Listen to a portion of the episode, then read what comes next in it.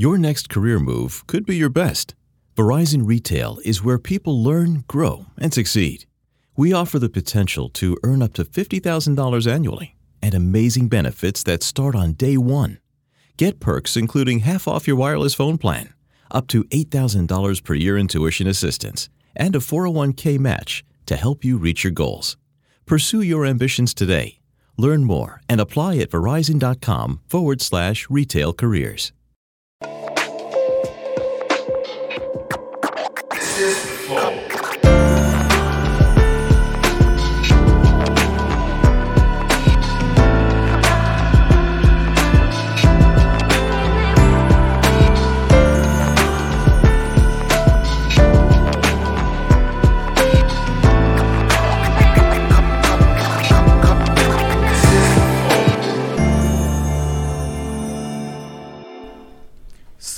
Estamos começando mais um Flow Podcast. Eu sou o Monark, do meu lado o Igor.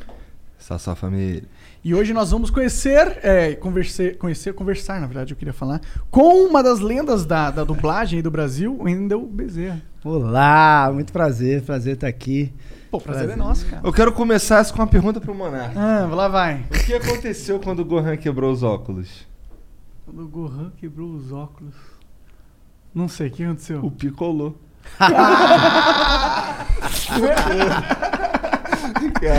Pior que é muito legal essa porra. O que que é um pontinho azul em Namekusei? Como que era? Majin Blue. Mas eu tinha Cultura inútil. Pô, muito legal. Isso aqui é um, um livro de trocadilhos do Dragon Ball, é isso? Exato. Que você fez em- junto com um cara que tem um nome muito foda, o Dan Arrows. Exato, é o ilustrador. Esse. Cara, eu fiquei com uma doença depois que eu participei do UTC do, né, do- Marcos do Castro. Marcos Castro e tal. Quando terminou a gravação, a gente foi jantar e eu não conseguia parar de fazer trocadilho. Juro, não conseguia. é, trocadilho é meio que uma doença, assim. Você- É contagiante. O Igor, no dia que o Ma- o Marcos Castro tava aqui, tava impossível. Eu é tô em impossível. conversa com o cliente, começa a me vir trocadilhos no meio da conversa, saca?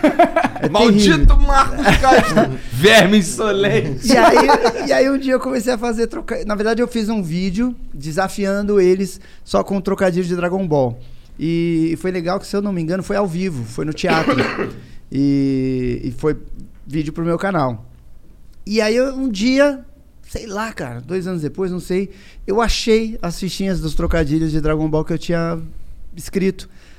Aí falei, cara, vou fazer um livrinho disso aqui. E, e aí fiz. Pô, e ficou foda. A, a ilustração é muito legal. É muito boa, é. E é engraçado, porque poderia ser sem graça. Mas dá pra ver que é um cara que é fã de Dragon Ball que fez. Porque é uns trocadilhos que... Da Maiô, você Todos- vai saber que o Piccolo da Maiô é por causa que- da parada. Aham, foi tu, todos foi tu que escreveu? Sim, sim. É? Qual é o personagem de. É que se você Ah, você já escreveu, sabe. ah, entendi. Sim, eu que escrevi todos os trocadilhos. Qual é o personagem de Dragon Ball que fuma o cigarrinho do capeta? O Brisa. O Brisa. Inclusive tá aqui e ficou muito foda, mano. Pô, é, bom, mas obrigado por ter vindo aí. É, eu acho que pra gente é uma honra conversar com você.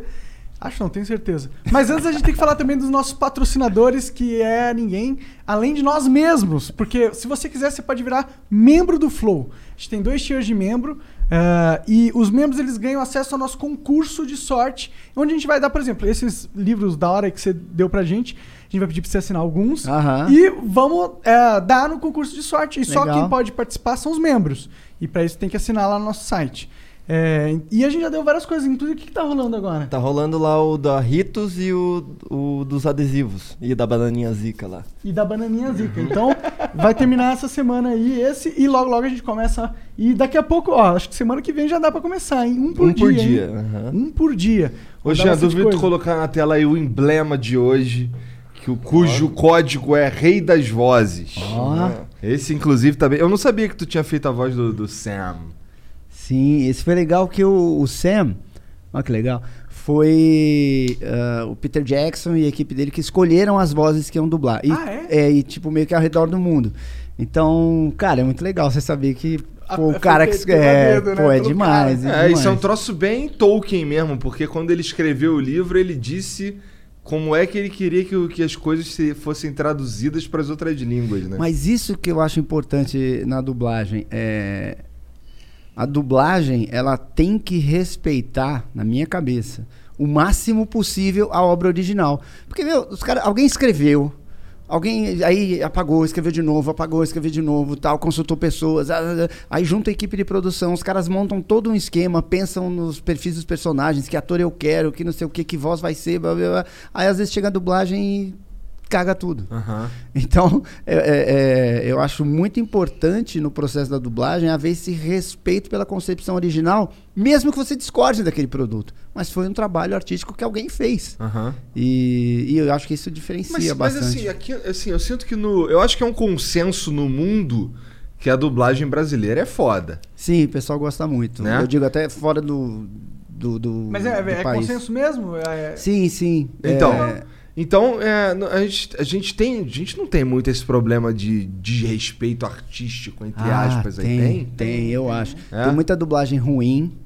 Ah, tem diretor de dublagem que às vezes não percebe o trabalho dele. Então ele fica vendo só movimento labial e boquinha. Não presta atenção em como foi dito, que palavra foi usada, se a adaptação está bem feita. Não presta atenção no tom. Por exemplo, tem filmes que ele é feito propositalmente num tom todo baixinho. O filme é todo aqui, assim. Então. Aí chega a dublagem e fala aqui.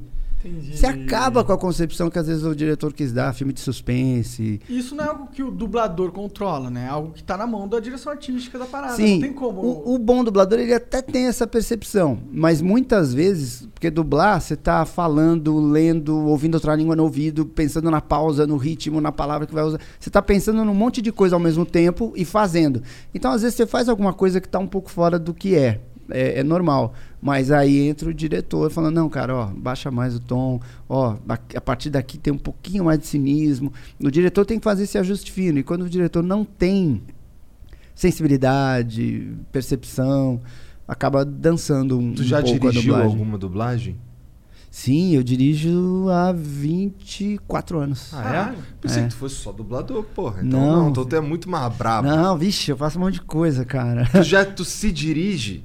Sim, É? sim. É, normalmente as coisas que eu dublo, normalmente eu faço autodireção, que a gente chama. Legal. Porque, e eu prefiro. Porque assim, no começo não, mas eu faço há tantos anos autodireção que hoje eh, eu prefiro. Porque aí eu, eu fico mais à vontade para fazer no meu ritmo. Tipo, eu erro mais.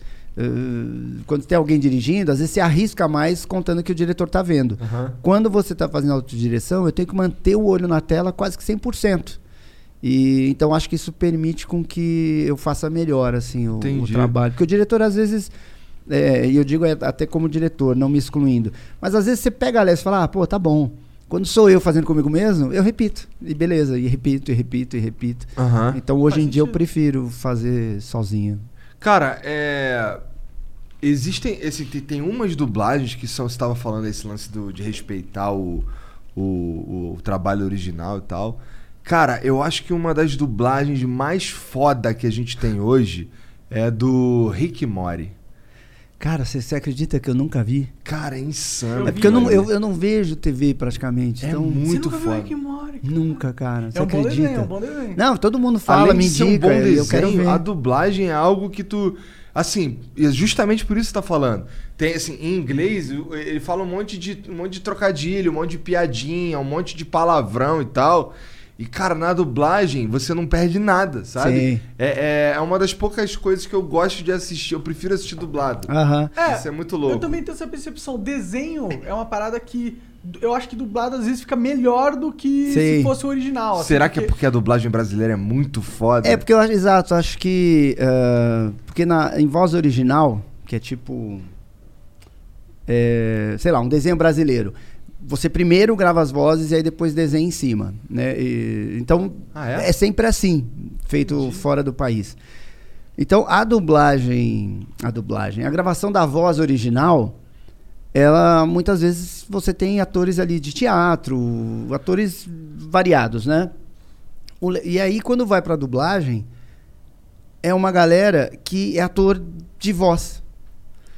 Então, esses caras tendem a fazer melhor, às vezes, do que quem já fez. Aham. Não, não digo todos, ou de maneira geral. Ah. Mas a conta é que nem eu dubla... A gente fazia um, um troço que era muito legal, cara. Chamava 31 minutos. Vocês já viram? Não. Ah, é bom demais. É um. Era um programa chileno. É tipo um Muppets bem pobre. Aham. Só que era muito criativo e, e- um pouco politicamente incorreto. É é muito legal. Bom, já gostei pra caralho. Cara, é muito legal. Chama 31 minutos. E, e era feito por seis, os manipuladores que faziam, né? Eram seis caras, e aí quando veio pra dublar, eles falaram: "Ah, a gente quer seis pessoas também fazendo tudo, que nem a gente faz aqui. E. Mas eram muitos, muitos personagens? muitos. Muito tipo, mais do que 100 seis. por episódios. Caralho! É, é, é.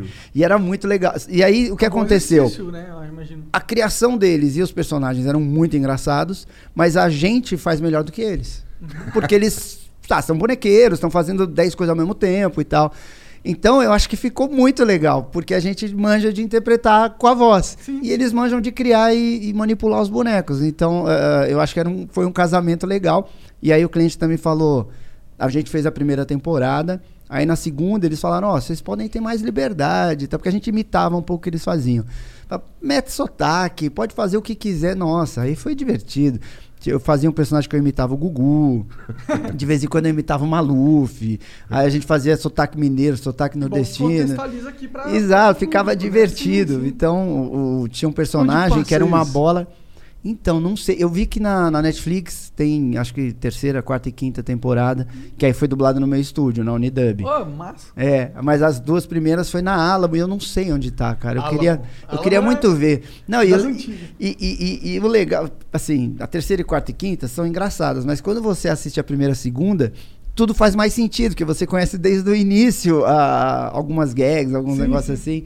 Cara, é, esse troço é muito legal. É, É, dá- muito legal. Dá pra ver que é.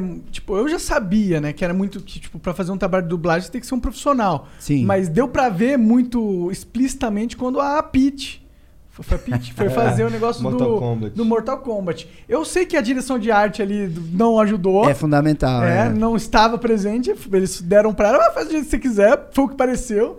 É, mas não, ela Tem sabe uma cantar, famosa ela não linha. sabe dublar, tá ligado? Vou Sim. equalizar sua cara. Então, tipo, essa é uma ideia muito ruim, né? Sim, equalizar, né? Tipo, É, teve o Roger também dublando o, Battle, o Battlefield.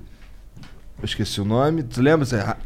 Hard, não sei o que. Hardline, teve o Roger também dublando. deu polêmica nesse que eu não fiquei sabendo. Ah, não sei, não lembro. Mas a, a questão é que Foi eu ruim? gosto do. Eu gosto do- da gente ter. Eu não gosto da gente ter ah, pessoas que não estão treinadas pra dublar dublando. Sim. Por outro lado, eu entendo que o, o objetivo ali era chamar atenção pro fato de que está havendo uma dublagem em português brasileiro, tá ligado? O Aham. que que tu pensa disso? Cara, Teria é, feito diferente, cara. Óbvio, eu sei que teria dos, feito dos famosos, É. cara, é, várias coisas. Um- uma coisa ruim, por exemplo, eu acho que é o marketing decidir sobre questões artísticas. Aham, Tipo, normalmente o cara fala, ah, pô, vou botar o Igor porque, porra, ele tem não sei quantos seguidores, ele tá no programa X e bababi, bababá. Tá hype. Ent- Exato, então, e, pô, vai trazer público. Muitas vezes não traz, É. porque às vezes o cara quer ver você aqui, não quer ver você dublando um personagem. Às vezes o fã do Igor não é o fã do, do filme em questão, Exato. do jogo, sei lá. É, Então eu já acho ruim essa galera que não tem nem conhecimento de como funciona o processo decidir sobre algo, assim, sobre o tema. E- então eu acho isso. Tem acontecido Foda. muito isso? O marketing meio que dominar as produções? Sim, cada vez mais. É porque também tinha um lance assim, a Disney fez. Ah, a Disney tá fazendo, vamos fazer também. Só que aí a Disney contrata o, o Thiago Abravanel, por exemplo, né? Aham. Que, pô, ator, o cara é bom, o cara é fera e tal. É, que eu conheci ele criancinha. Caraca. É, eu já levei ele pra passear em parque. Ah, caralho! eu namorei com a, com a Silvia Bravanel, que era a tia dele, né? Ah, caralho! Aí. ah, Caralho, incrível. e tipo, os caras marcam com o Thiago Bravanel 10 períodos de gravação. Aí vem a empresa X, pega alguém que não tem nada a ver, e que muitas vezes nem ator é, e marca uma diária só. Então o cara tem um tempo muito menor para fazer um trabalho que ele nunca fez na vida. Aham. E aí, muitas vezes, isso acaba se prejudicando. Ah, ah, e tem uma coisa que eu acho ruim também, tipo, ah, nada contra o Luciano Huck, mas o Luciano Huck. Você não consegue eh, desvincular a voz dele do personagem. Você o tempo inteiro vê o Luciano Huck. Então, essa escolha ela tem que ser bem feita. eh, por isso que é melhor usar atores, às Aham. vezes. Ou, ah, o cara é um cantor, vamos botar um cantor que vai ficar legal, né? Vira uma, uma licença né? Poética meme, ali, é. exato. Mas, é- porque senão você não desvincula. É que nem a Sabrina. Eu já dirigi ela duas vezes. Mas o jeito que ela fala é muito marcante. Então você não compra aquele personagem que você está assistindo. E game é pior ainda, porque game depende de imersão. Se o tempo inteiro você tá vendo, sei lá, Tá o Monark, Ah, Pete ali. é, é. pô, você não assim, consegue ter a imersão. Né? A, a, a moça lá, que eu esqueci o nome, a, a personagem, ela, o te, é- ela, ela não é baiana, claramente, mas ela fala como uma baiana o tempo inteiro, sabe? Então é um troço que caralho, que. Te tira, né? isso aqui." É. Em compensação, é, a dublagem ganhou um status melhor é, no, no meio artístico, no, no- na mídia e tal, em função de famosos dublarem. Então, por quê? Porque quando a Fernanda Montenegro fala, pô, esse trabalho é incrível, é um trabalho de ator especial, esses caras são maravilhosos. Quando o Chico Anísio fala, "Ah, a dublagem é a melhor escola para o ator, isso hum, tem um impacto diferente do que eu falar 10 anos atrás. Aham. né? Então isso deu um status bacana pra dublagem. E, por exemplo, a galera, ah, vamos ver o Bussunda fazer o Shrek. E aí saía falando do Mário Jorge, que era a voz do, do burrinho. Aham. Então tudo isso eu acho que contribuiu. é, colocou em mídia espontânea não só aquele filme, mas a dublagem como um Aham. todo. Assim, é. Eu acho que o seu argumento tá certíssimo. Realmente é legal. Só que, pô, se for pra fazer isso, faz direito, né? E a gente, mas assim, a gente, a gente também dá bastante sorte. Que, pô, a gente vive no país que tem o Fábio Porchat e aí ele faz o, o, O Olaf. Olaf. Olá. Aquilo ali é, porra, foi, É muito caralho. bom, né? Tem o Celton Mello fazendo o, a nova onda do Imperador lá, o Sim, Cusco. é demais. Puta que O pariu, Celton Mello dublou, né? Durante muitos anos ele pagou as contas com dublagem. Ah, lá. É, sabia. eu conheci o Celton quando eu tinha uns 8, 9 anos. A gente fez uma novela juntos na, na Bandeirantes. Caramba, faz tempo. Porra, se tu tinha 8, 9 anos, com todo respeito, faz Sim, tempo. faz quase 40 anos. Aí ah, o Celton foi pro Rio e. O Celton, é- o Celton tem uns 40 e poucos também. Não, ele tem. Eu acho que ele tem um ano a mais que eu. Ele deve ter 47, Ah, 48. interessante. por aí, 47, 48. Desculpem, Celton. E, o- e aí ele foi pro Rio, começou a fazer novela e tal, e aí tem um período da carreira do ator que é uma merda, que você não é adolescente, nem adulto, nem é criança e tal. E, e aí eh, ele se encontrou ali na dublagem, começou a dublar bastante. Por isso que na Nova Onda do Imperador, não por isso, só porque ele é um grande ator, é um cara inteligente e tal. Mas, é, Mas ele um teve preparo, mais né? facilidade. É. Exato, ele já tinha um know-howzinho do, do, de Eu como perdi fazer. a conta de quantas vezes eu vi esse filme. Mas cara. é muito engraçado, né? Porra, isso é, É muito bom. cara. Ah, e tinha uma questão fundamental. O Garcia Júnior, que, que dirigiu, ele, se não me engano, foi ele que dirigiu, mas ele era responsável pela qualidade de dublagem da Disney durante muitos anos. Então, esses filmes todos, esses clássicos Disney, ou ele dirigiu ou ele coordenava. Então, você tem alguém que manja muito do negócio, facilita. Ah, e aí, por exemplo, sei lá, a- sei lá, algum famoso que dublou aí. A Nova Ordem do Imperador tem o. Tem o Celton Mello, tem a Marieta Severo, Isso. tem o, a voz do, do, É, do esqueci Pátia. o nome do cara. É o. Vê aí, Serginho, o que, que é a voz Esqueci. do Pátia, que eu não lembro. Mas enfim, era o Garcia que escolhia. Então, Incrível. eh, Ele, tinha um pra fazia teste, ele- exato, ele sabe fazer, ele sabe escolher. eh, Isso faz muita diferença, faz toda a diferença. E será que eles não quebraram, tipo, essas agências de, que contratam, que fazem esse job, não quebraram a cara o suficiente já? Não? Eles não aprenderam ainda? Você falou que tá pior ainda o negócio? Não sei. Mais cara. marketing na parada? Eu não sei. Que loucura, né? Eu, eu, eu já dirigi muitos famosos, né, dublando, e de vez em quando você fala, meu Deus, como é que eu vou fazer esse cara dublar, ou essa... Como que eu vou transformar um cara que nunca fez É. isso num exímio dublador? Mas eu tive alguns, alguns trabalhos legais. Então eu dirigi um filme chamado Deus Zebra, que tinha o, o Galhaço. Como é que é o nome dele? Bruno Galhaço. Bruno Galhaço. Eu sou muito ruim de nome. Ah, bem. Tinha o Bruno Galhaço, a Cissa Guimarães, Matheus Nastergaile, Pô, lembrou do Matheus Esse é bom, esse é bom. outra mina que agora eu não lembro. Ah, o Evandro Mesquita e o João Gordo. Porra, ficou legal pra caramba. Ficou muito bom o João Gordo. Por quê? O João Gordo tinha tudo a ver com o personagem. Entendi. O Matheus Nastergail era um puta ator, né? Então ele eh, arrebentou lá. Então ficou muito legal o filme. O Evandro Mesquita ficou bacana. É- é então, é fogo falar isso, né? Tipo, o Evandro Mesquita, você vê o Evandro Mesquita o tempo inteiro falando. Mas como era. Era, era, um filme live action, mas os, perso- o- os animais falavam. Então ele fez um. Tipo um ganso, alguma coisa assim. E um pelicano. Então ficou legal. Entende? Ficou Aham. bacana, porque era uma animação mesmo. E, e provavelmente vozes famosas no original. É. Então, pô. Eu- Aí eu tem a imagino- ver. Eu imagino que pra fazer um filme, de- dublar um filme deve ser mais difícil que É. dublar um, um desenho. É mais difícil. É por quê? Porque você tem que captar os trejeitos do ator, porque Exato. tem mais detalhe na. É, a a animação, o movimento labial costuma ser razoavelmente padronizado. é, costuma um fala, o outro fala, um fala, o outro fala.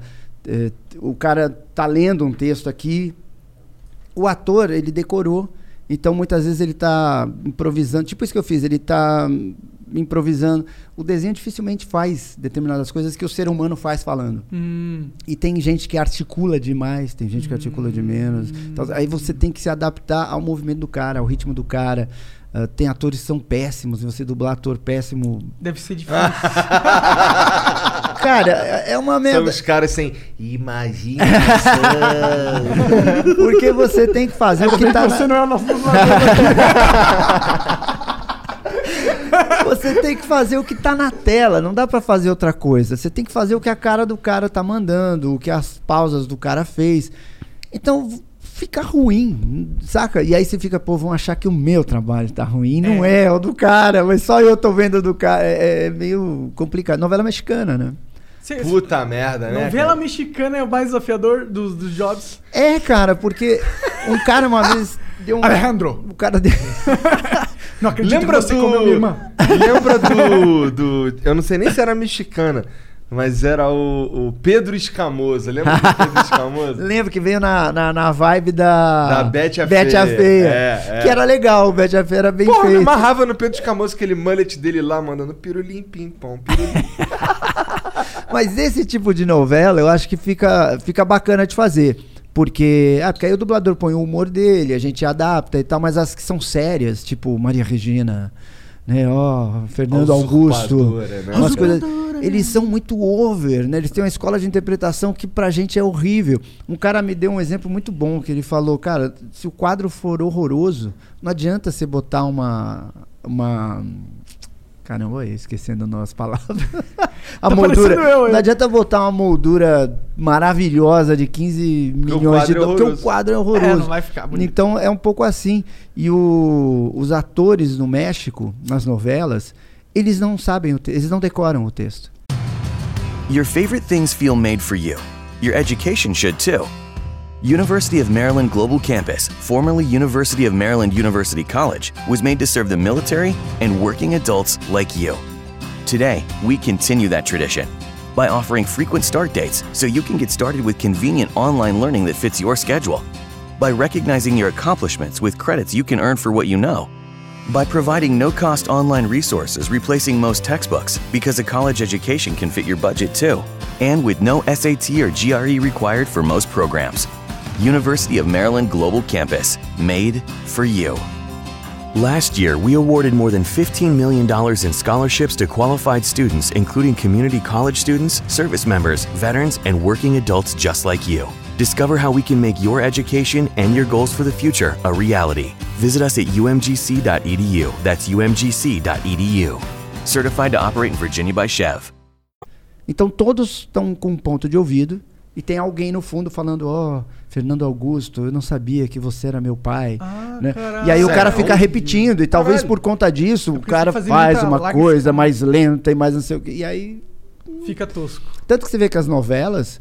Elas são dubladas pelos mesmos dubladores É. que fizeram o filme mais incrível do mundo. Aham. Só que não tem jeito de ficar bom. Ainda sai novela mexicana? Ainda surge job O assim? que eu sei é que tem muita novela turca. Caralho. sendo dublada. Caralho. principalmente para os países da África que falam língua portuguesa, tipo Angola, Angola. aham. E somos nós que dublamos. É, Olha lá, olha lá. que louco, né? Interessante, Interessante. cara. Muito louco. Ô, quando você. Vamos lá. Explica pra mim. Eu sou. Vamos lá, vamos dizer que eu sou o Evandro Mesquita. E aí eu vou entrar num set de dublagem. O que que tu me diz? O que que eu tenho que fazer? Como é que é o trabalho? O que que, o que, que acontece ali? Eu pergunto, né, logo de cara, tipo, ah, você já dublou alguma coisa, tem alguma experiência e tal? Aí, na maioria das vezes, não. Ou às vezes tem, mas é uma experiência que não, não, não agrega muita coisa. Aí eu falo, ó, a dublagem funciona assim, assim, assado.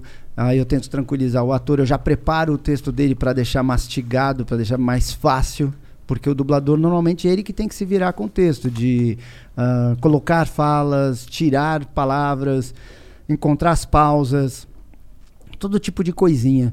É, ou às vezes a gente troca uma palavra por outra para encaixar melhor no sincronismo. Quando eu vou dirigir um, um famoso, um Star Talent que a gente chama, é, Star eu, Talent. é, eu já deixo arrumado o texto do cara para ficar mais fácil. É, aí a primeira coisa que eu falo é, cara, não se preocupa com sincronismo, porque se você se preocupar, o trampo não vai sair. Fala, sincronismo é um problema meu. Eu quero a tua interpretação. É, e aí a gente vai fazendo bem devagar. Eu explico pra ele, ó, errar não tem problema, porque todos os dubladores erram todos os dias o dia inteiro. Porque às vezes o cara acha que a gente chega lá e pá, pá, pá. Então, dois, três erros que ele dá, ele já, puta merda, tô errando, tô atrapalhando a vida dos caras. É, Sei lá, deve passar mil coisas. Ou tipo, pô, as pessoas sabem que sou eu e vai ficar uma merda e tal. Então eu vou tranquilizando o tempo inteiro, falando como é que funciona, como é que é o processo, como é que vai ser a, a nossa comunicação durante o trabalho e tal. E, e aí depois de um tempo, quando tá ficando legal e tal, normalmente eu chamo ele pra técnica pra assistir um pouquinho. Porque normalmente ele não faz ideia de como tá ficando. Não faz Entendi. ideia, não faz ideia. Então é legal quando o cara assiste um pedacinho, aí ele também começa a confiar mais na tua direção e tal. Porque é difícil, eu imagino, tipo, o cara que é muito foda no trampo dele, o cara tá voando, tá bombando, faz de tudo, é criativo e tal, aí você bota ele no- na frente do microfone e o cara. Isso deve incomodar a pessoa. Caralho, De imagina. tipo, pô, não tô conseguindo, não tá ficando bom. Oh, não é não tô- tão fácil da Shake era. então, eu- eu- o que eu mais faço é tranquilizar o cara, peço interpretação, porque o sincronismo, depen- do- dependendo do que ele entregar, você consegue arrumar, né, ajustar ali tecnicamente. E, e mostro pra ele um pouquinho do que tá. Antigamente era mais difícil também. Quando o cara vinha dublar comigo, um famoso, ele não sabe quem eu sou. Não sabe nada sobre mim. Ah, puta, é o diretor de dublagem lá. Hoje, às vezes o, o próprio, às vezes não, sempre o distribuidor fala, ó, quem vai te dirigir é o Wender Bezerra. Aí se ele não sabe quem é, na hora o cara pega o Instagram e fala, porra, o cara tem quase um milhão, ou o canal dele tem quase dois milhões. eu não sei agora o quê." você também Pô, é um influenciador, Ele dubla né, fulano, digital. fulano, fulano e tal. Então o cara já chega de outro jeito. E as pessoas às vezes me perguntam, ah, que nem eu dirigi o Rodrigo Santoro. É... Puta, mas aí como é que é e tal? Falo, primeiro, o cara é um ator, é um profissional. Então ele já atuou em várias coisas diferentes. E ele sabe que eu sou o diretor. Não importa que ele é famosão e eu não. Eu sou o diretor. Isso não quer dizer que ah, eu mando. Não quer dizer nada disso, porque é uma troca o Aham. tempo inteiro. Quer dizer que você tem a sua função e ele tem a função dele. E que eu sei o que eu tô fazendo, o que eu tô falando. Se eu tô te pedindo isso é porque vai ficar bom, Tem um bom e tal. motivo pelo qual. Exato. Então costuma funcionar legal. Não funciona quando, sei lá, às vezes é um É babaca, é. É o Star Talent. E aí normalmente esse cara faz mal, né? Porque ele, ah, não, eu sei fazer, eu sou foda. eu Então tenho- já aconteceu de eu ter um clima meio desse assim. Mas é mais comum ter um trabalho com menos tempo e ficar ruim? Ou é mais comum o cara ser ruim, daí ficar ruim? O cara quer deixar assim no. Eu já enfrentei as três situações. É? Tem, é, tem de tudo. Tem Entendi. de tudo. Mas já aconteceu de, de eu pegar um cara meio malinha e eu falo, "Pô, de- deixa ele. Deixa ele. Tá, tá, tá. Aí vai, deu o café, tá, puta, vamos ver. Aí, O que, que você achou? Ah, não tá legal, não tá legal. Vamos refazer? Lá do começo? Aí o cara já, já começa a, a te lamber, a te ouvir, a te Aham. obedecer. Porque. ele viu o resultado, viu Exato, é o nome dele que vai estar e, ali. E pra sempre. É. Pra sempre. Daqui 50 anos tá em algum canal é, curte, É um sei lá. inteligente, né? Se não é inteligente, ele vai escutar o diretor que tá É. há 40 anos aí Exato. trabalhando, né? tá ligado? Aí, aí, normalmente, eu sempre dei sorte, assim. Nunca tive uma, uma treta ou uma confusão, nada Mas como é disso. que é o estúdio? Vamos lá, quais são as ferramentas de trabalho que tu usa? Eu não sei. Ah, tem tem do- duas salas, né? Uma sala onde grava e aonde a, a, a- a outra sala onde a gente está captando. Né? Então o diretor e o técnico ficam numa sala e o dublador em outra. Tem um aquário, né, para a gente se ver quando necessário. Ah, na sala do dublador tem uma estante onde fica o texto, né, traduzido ali em papel. Ah, hoje, até com a pandemia, muitas vezes se usa tablet. Lá no meu estúdio a gente coloca, a gente divide a tela, o texto de um lado e a imagem do outro. Mas a princípio é um texto de papel. É, a tela, a TV, né, para o cara ver o que ele está dublando, e um microfone só, e um fone de ouvido. Que microfone vocês usam? Ba- al- Alguns, a gente usa lá no estúdio. Eu tenho o TLM 103, tenho um 87, eu tenho alguns shotguns. ah, você precisa ter. Uma, uma É, alguns, porque tem uns que funcionam melhor em, em live action, tem outros que Ah. funcionam melhor em game, tem outros que. Entendi. Tem, tem uns Já tipos. fez muito game? Sim, sim, a gente faz. Eu fazer, eu dublar assim, eu fiz poucos até. Mas lá no estúdio a gente faz bastante. É legal dublar game? É diferente de, de animação e filme? Como que é? Tem alguma. Puta, é muito diferente. é cara. diferente? É, eu acho bem difícil. Porque é o seguinte, o game é uma maldade com, com a gente. É, não tem imagem.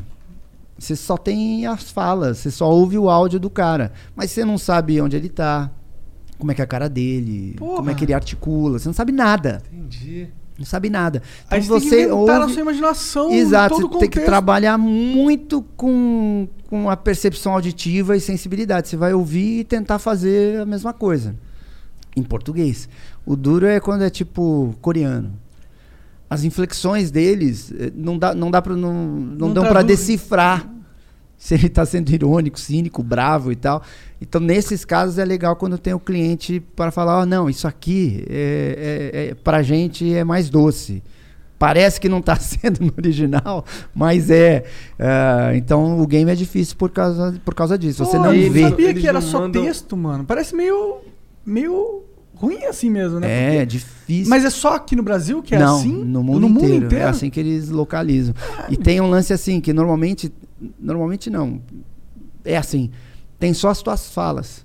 Então você não é um diálogo, você não, não ouve o que o outro está falando. E também não tem no texto. O texto são só as suas falas, os áudios são só as suas falas. Então você ouve e repete, ouve e repete, ouve e repete. Tem que ser normalmente no mesmo tamanho e tal, é, que é difícil também.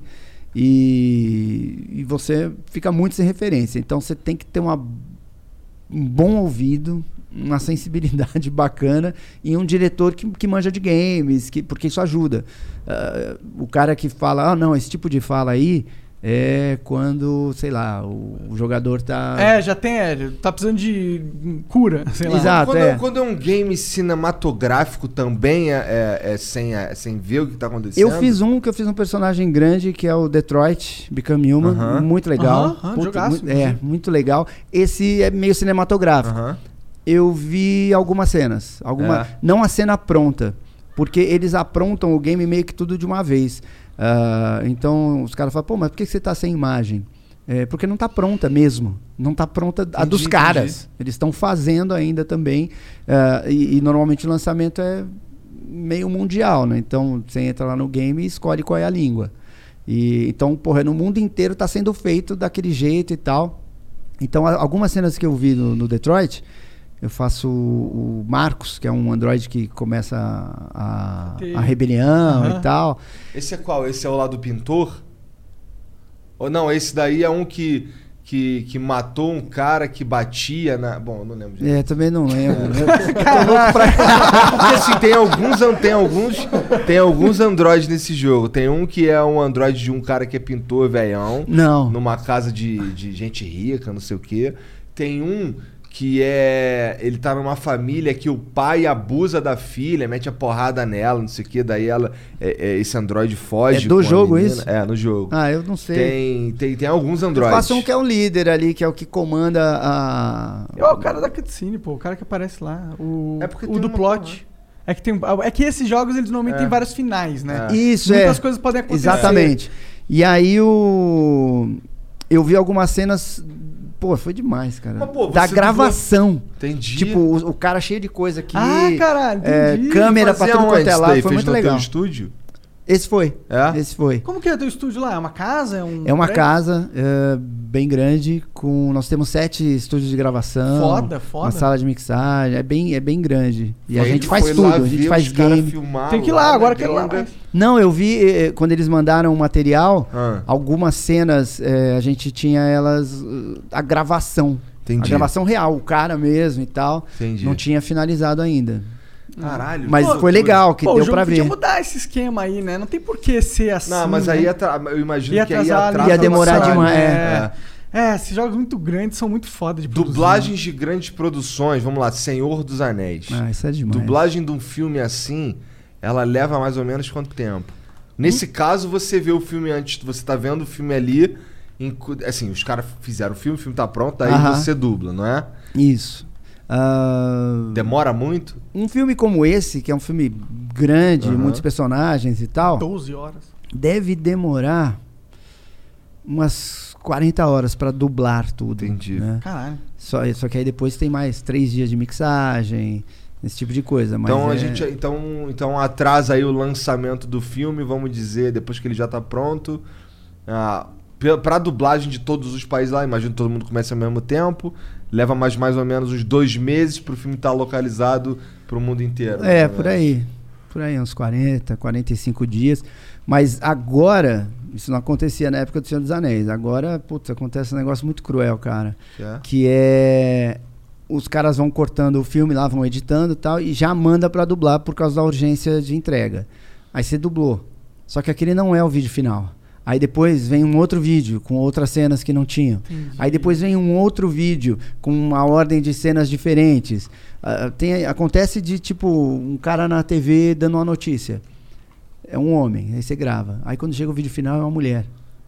Eu dirigi um filme que o final mudava. Era aquele. Acho que é cemitério.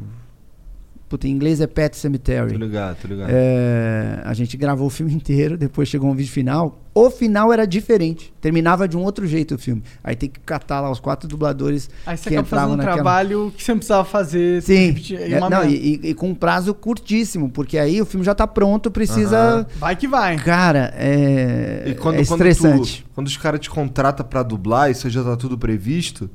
Por exemplo, o cara Sim, já coloca nesse no caso, contrato, ó, vai mudar uns bagulho aqui, tu Sim. vai se fuder aí. Sim, nesse Entendi. caso sim. Que merda. Bom, você fez o Goku, né? Sim. E o, eu, eu sinto que a dublagem dos japas são, é muito icônica, assim.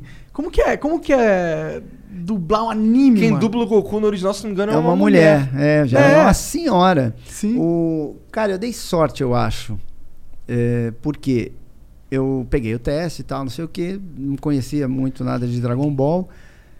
Aí o que a gente recebeu pra gravar o Dragon Ball Z era dublado já em espanhol. Uhum. E aí eu falei, porra, vira a dublagem da dublagem, né? Aí eu falei, caramba, cara, como é que será que é isso no original? Será que o cara tá fazendo o que é? Será que não tá? Eu fiquei com medo de errar, né? Aí eu fiz o seguinte, eu fui no. Eu fui na cara do Goku. No jeito dele e tal. Foi, foi mais um lance meio de, de- de percepção, de sensibilidade, de intuição. Foi um lance meio assim. E, porra, a galera gostou. Porra, gostei demais. Eu, eu gosto, eu gosto da dublagem do Goku. E eu hoje. acho que me ajudou ter ido assim. Talvez se eu tivesse feito o Goku pela primeira vez em cima do japonês, talvez eu fizesse diferente, porque é uma voz de mulher, é uma pegada. Uma voz mais O estridente. jeito, exato. Eles Ah, gritam pra caralho com tudo. Eita. Strike. eles, exato. Então eu acho que no fim me ajudou. Mas o Dragon Ball Z foi todo em cima do espanhol. E aí depois todo, todas as outras coisas foi é, em cima do original japonês mesmo. Em cima Com de, exceção em cima de um que você filme- já tinha feito também, né? Porque não tinha muito mais. Depois que todo Já mundo era, já, né? já Exato. comprou, todo mundo comprou com aquele Goku, tá Exatamente, exatamente. E eu fiz alguns em cima do, do inglês, alguns filmes, uns filmes antigos que não são tão legais. Eh, eu fiz em cima do dublado em O inglês, inglês. é muito ruim, mano. A dublagem do americano eu acho muito assim. ah, É, eu não escuto curto um muito cringe também, é. Infinito. E, e disse que ele fez um negócio agora no, no Goku Black. Ah. Ele fez o Goku Black com sotaque britânico. What the fuck? Tipo, é, não tem nada a ver, desculpa, respeito o cara e tal. Mas não Você tem nada sabe, a o Goku é ver. macacão, pô, peludo do Japão, caralho. E, tipo, isso quer dizer o quê? Que o, que o britânico é mal, sabe? É, eu acho que é isso. Foi, um- foi um troço meio escroto, achei, sei lá. acho que é exatamente isso. Pô, e, o, e tu viu, eu vi, tava vendo Não, no... voz de vilão britânico é muito mais foda. Eu tava vendo no canal do, do, do Peter, lá do Ei Nerd, Ah, ele falando lá, ele rindo da dublagem do, em português de Portugal, do Vegeta, e eu vi que o dublador ficou putaço, cara. como é que Tu é? viu essa história? Não viu, não, não? não. Cara, parece que assim... Que o, Ah, esse cara aqui que eu fiz no, Ah, no Detroit. Não, esse aqui é o policial. Esse daqui é... Não, é? Eu acho que esse daqui é o androide do cara que é o pintor mesmo. Eu acho. Ah, ele é Android do pintor. É. Ah. Vira aí, Igor. Eu Vira o acho que celular é. pra frente. Ali, ó. Eu acho que é. Galera, me corrija se eu estiver falando merda, mas eu acho que esse aqui é o Android do pintor. Maneiro. Maneiro. O, é que o lance do, do o Vegeta lá em Portugal, ele fala engraçado, a entonação dele não Aham. tem nada a ver com o que a gente tá acostumado. E ele fala. E assim. Quando Minha a gente- mulher mandou aqui o Marcos é sim o do pintor. É? é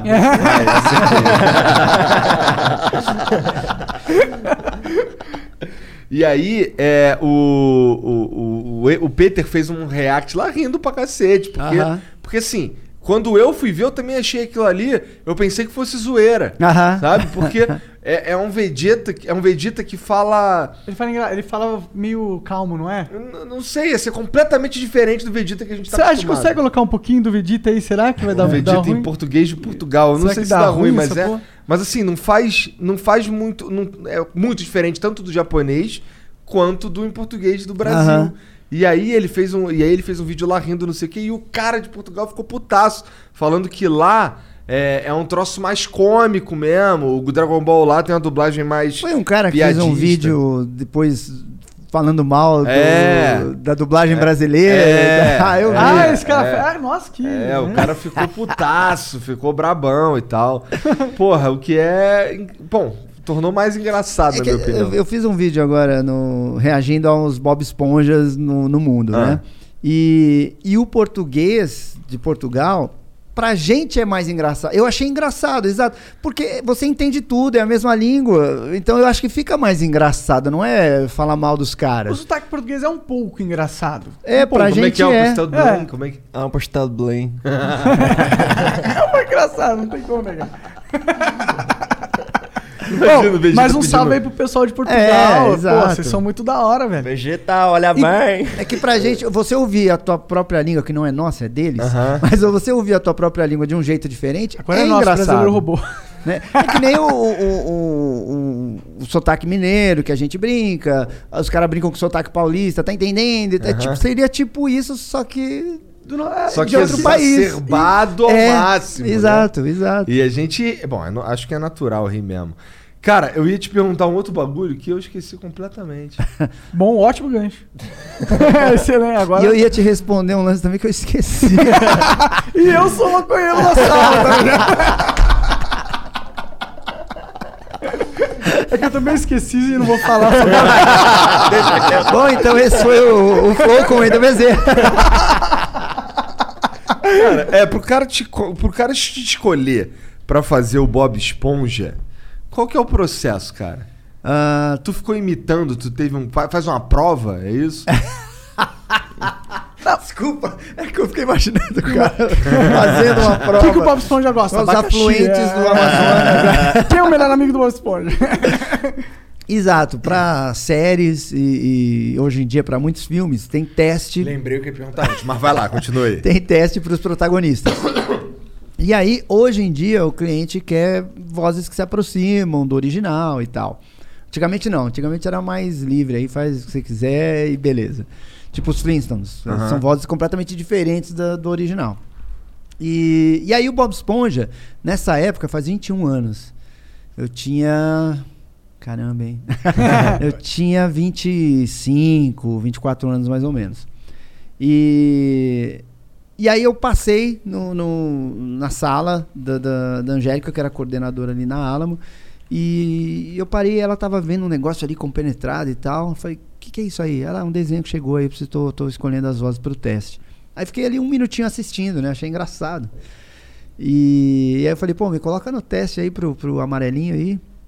Aí ela, você? E cara, eu nunca que tu esqueci. tava fazendo na época? Por que, que ela achou esquisito você? Porque Porque eu ele só já tá fazendo fazia. algo muito diferente. Eu só né? fazia os mocinhos, os Ah. bonzinhos, os galanzinhos, sabe? Essas coisas assim. E então ela sequer cogitou em mim pra fazer um personagem caricato. Aí eu falei, ah, pô, é, me coloca aí e tal. Aí fui fazer o teste. Normalmente o dublador gasta ali 10, 15 minutos pra fazer o teste.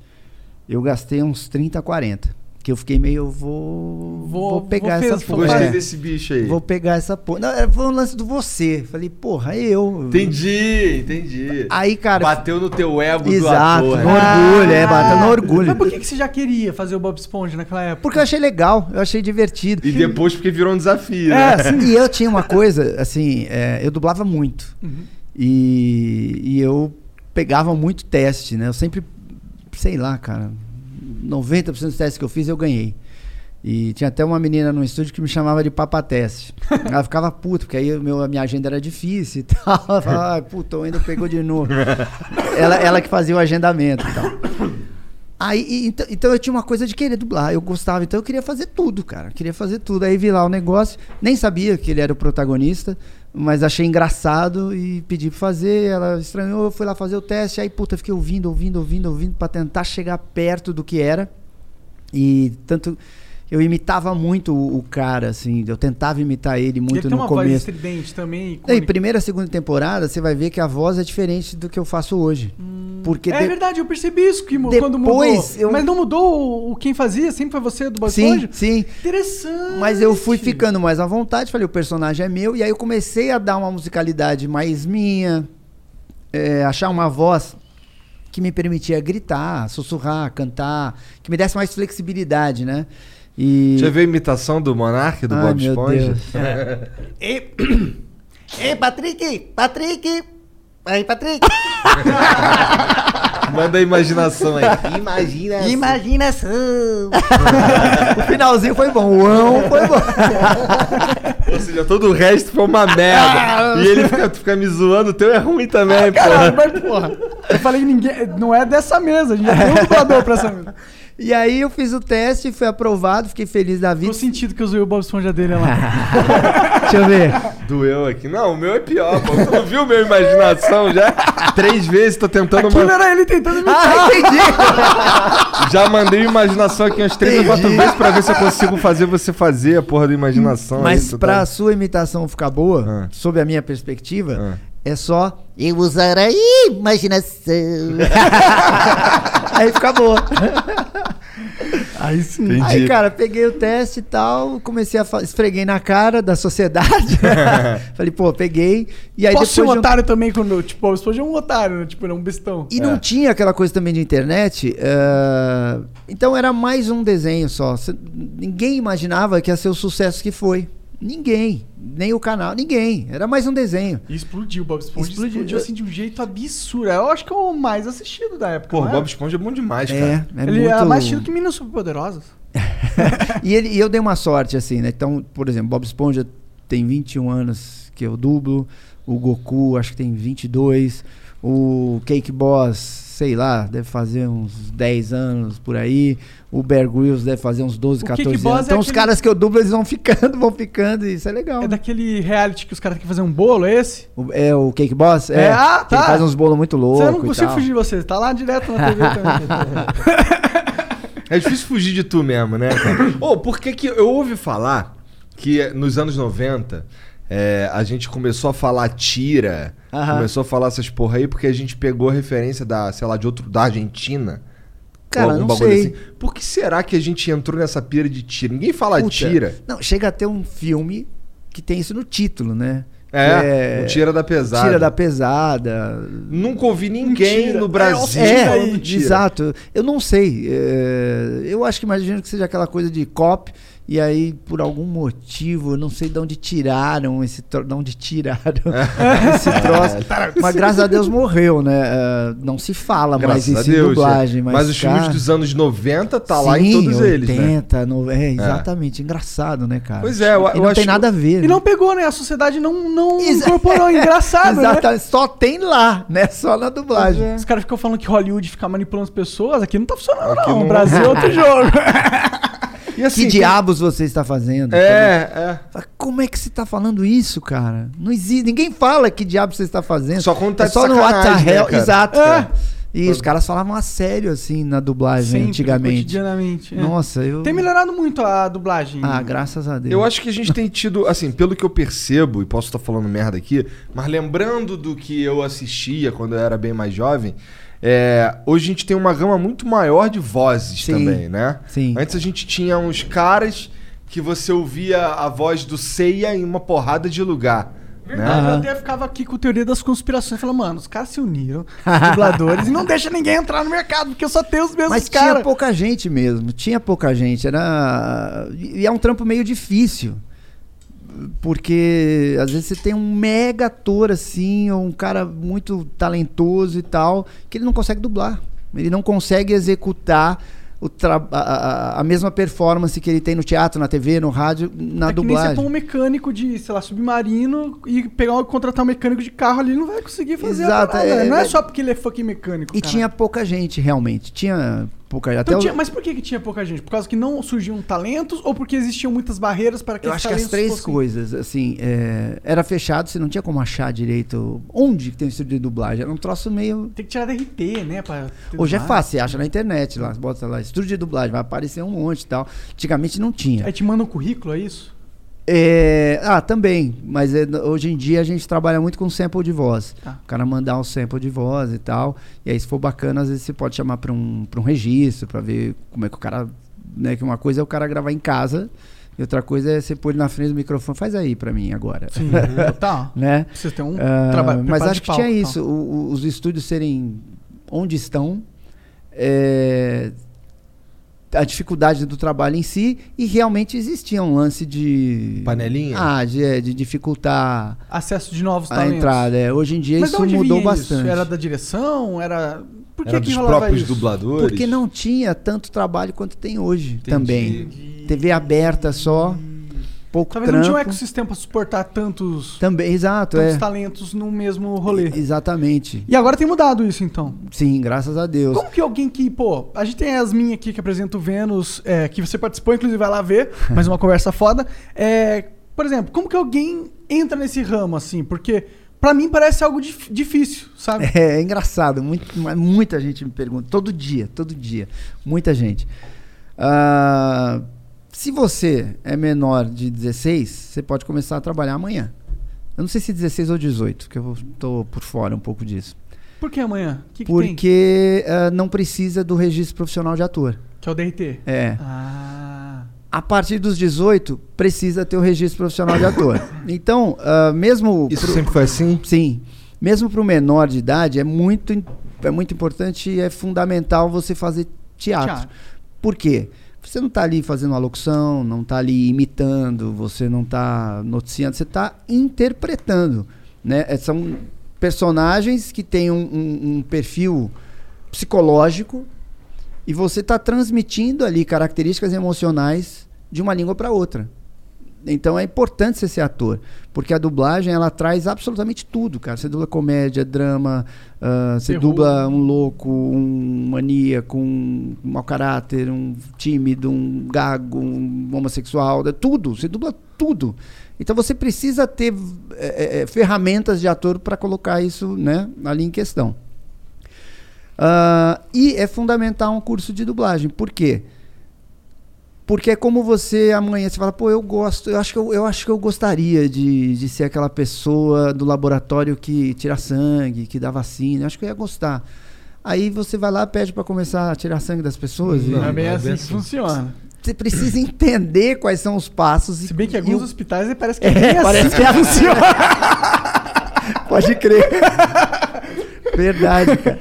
E aí, é, então é isso. A, dublagem, ela tem, obviamente, um, um ritmo de trabalho, um jeito e palavras e termos, enfim, né? Então o curso, ele te prepara para entrar no estúdio e gravar. E como a gente trabalha num ritmo de produção muito violento, a pessoa tem que chegar ali minimamente preparada para fazer. Então é fundamental fazer um curso de Que dublagem. cursos são esses? Você tem um curso, Tu, por exemplo? tu, tu dá algum curso? Como é Sim, é, tem cursos presenciais, né? Eu já cheguei a dar aula, aí eu parei de dar aula, porque, cara, tudo que eu faço é. Eu tenho que estar com tesão de fazer. Senão, puta, eu não faço. E eu dei aula por muitos anos, e aí eu comecei a perder o barato. Não, é que- não digo nem perder o barato, mas eu comecei a me envolver com tantas outras coisas que. Aquilo caiu em segundo plano pra Exato. E aí perdeu o sentido. E beleza, parei de dar aula. Só que aí as pessoas que vinham às vezes a dublar e tal, que vinham fazer teste e tal, o cara às vezes fala fez três cursos e parecia que não tinha feito nenhum. O cara tava ali meio despreparado às vezes, saca? No, no, você. Pô, fala- três cursos tá despreparado. É. Ou é um mau aluno ou são mau cursos, né? Ex- Exato. Aí veio a pandemia. Aí a pandemia a gente começou a trabalhar remotamente com os atores, né, no começo. Os caras dublando de casa, o estúdio gravando daqui e tal. E aí meio que me veio a luz assim, eu falei, cara, dá pra fazer os lances. E, e eu sempre curti essa coisa de, de deixar um legado pra tudo. E tem muitos profissionais que foram meus alunos. Presencialmente, coisa lá atrás. É mesmo? É, muitos, muitos, muitos. Que maneiro. Aí, aí eu falei, porra, e se eu conseguir mandar isso pro Brasil todo? Então eu fiz um curso online de conteúdo. Só conteúdo. Porque aí eu pensei exatamente isso. Às vezes não é o treino que faz o cara ficar bom, mas o conteúdo e a assimilação desse conteúdo. Porque hoje em dia, a, eu, a pandemia me mostrou que assim, dá pro cara treinar em casa. Ele consegue, com um computador, um microfone vagabundo, qualquer que seja, ele consegue treinar. Você acha fácil no Facebook, no Instagram, fóruns de fanduber. Tipo, esses caras sabem gravar, eles sabem fazer, eles vivem treinando. Pode E- crer. Saiu Então, algum o que ele precisa. lugares aí? O curso, é, comecei esse ano, É? mas já teve um cara que gravou o negócio. é, minha mulher tava, me indicou ele, porque a gente. Um lance legal do curso é que ao término do curso, e eu sei quem, quem terminou, eu consigo ver Aham. que estágio a pessoa tá. então, ao término do curso, ele tem, sei lá, tipo um ano para me mandar um sample de voz, para mandar para Unidub. E sendo bacana, sendo legal, a gente achando que, pô, legal, esse- o cara fez bem, vai pro nosso banco de vozes. E, e aí teve um cara agora que fez um, um job, ele já pagou o curso. Só com esse Caralho, job. Que maneiro. E, e a ideia é essa, assim, de deixar esse legado de, de informação do que eu vejo na dublagem, como eu entendo. Eu, eu tenho um, um lastro que pouquíssimas pessoas têm, que assim, eu dublo há 40 anos.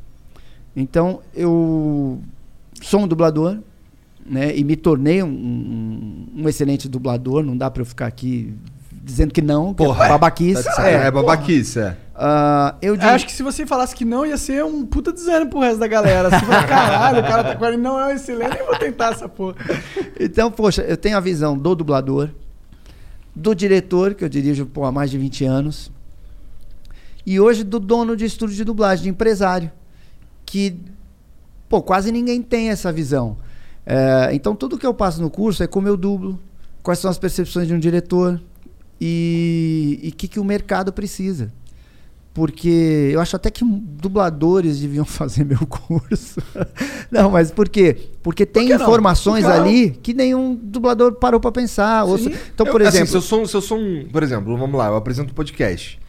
Mas se o Joe Rogan faz, um um, faz curso. um curso, eu quero fazer Porra, esse curso. exato, primeiro por aluno. mais foda É. que seja de você. Exatamente. é, e, e- e- tem essas visões que meio que ninguém tem, eu não paro pra pensar. Eu falo da necessidade do mercado. Então não adianta você ser um mega dublador se você não atende às necessidades do mercado. Não sabe trabalhar. Se você emperra a roda, se você.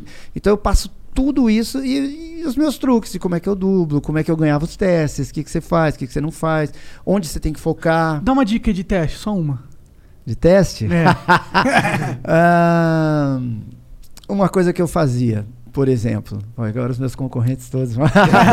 Ah, mas isso aí é Mas, o por exemplo- o hype. Ah. De- Deixa eu achar um exemplo aqui. Pô, tem um cara que fala quando tu quer vender um curso online, uma parada assim, o principal, assim, tipo, você tem que dizer pro cara de graça, assim, tô, isso eu tô repetindo o que o cara falou.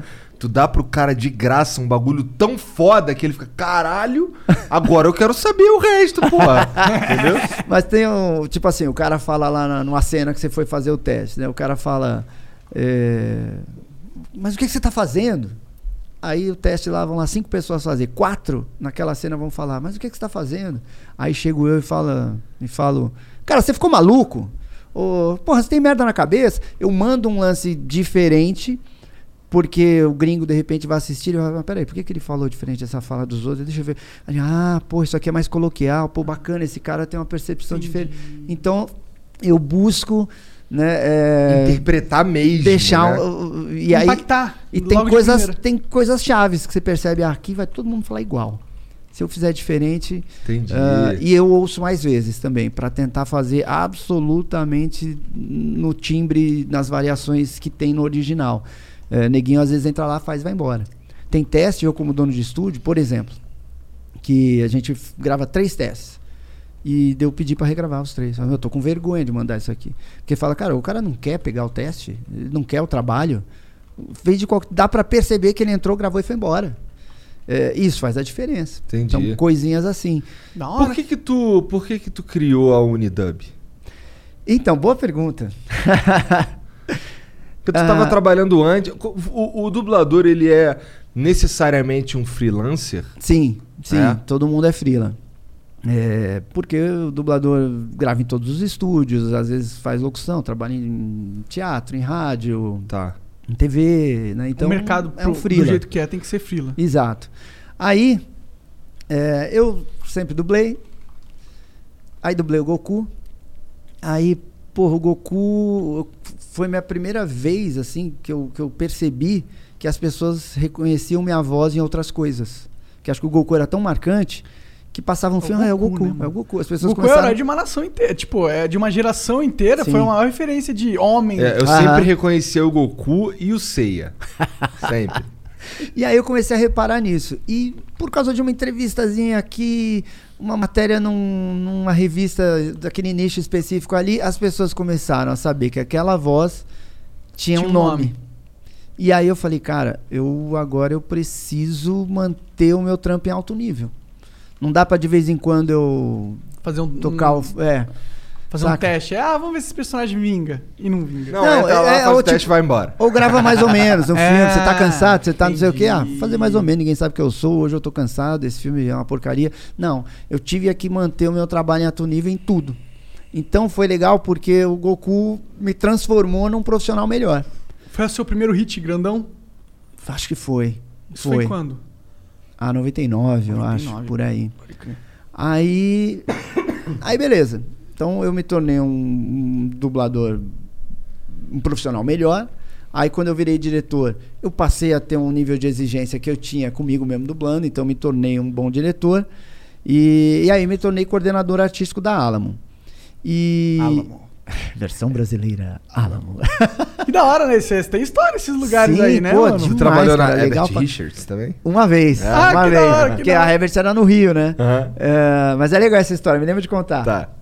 Aí, ahn, porra, eu comecei a. Eu gostava muito do meu trabalho, que também tem outra história aí, né? Eu, eu fazia teatro, novela, ahn, tudo, tudo assim que o ator faz, publicidade. Qual Era, novela que tu fez?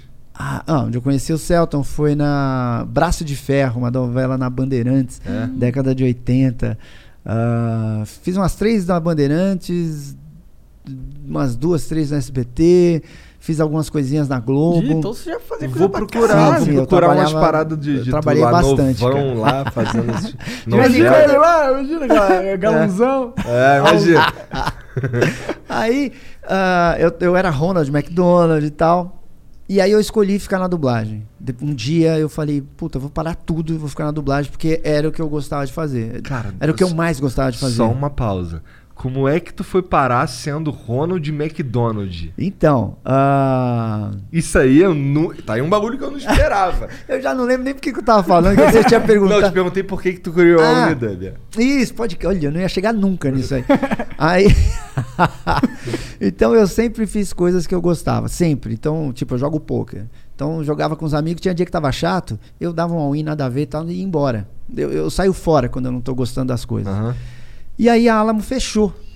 E a gente trabalhava na Alamo com uma, uma preocupação artística muito bacana, muito legal. Eu, eu gostava daquilo. Aí a Alamo fechou. É, eu fui dirigir em outro estúdio, que eu gosto muito de lá, adoro as pessoas que estão lá, sou super amigo do- dos donos. Qual é o nome? Vox Mundi. só que na época eles trabalhavam só com Discovery. Basicamente só com Discovery. Que era então, aquelas dublagens engraçadas, né?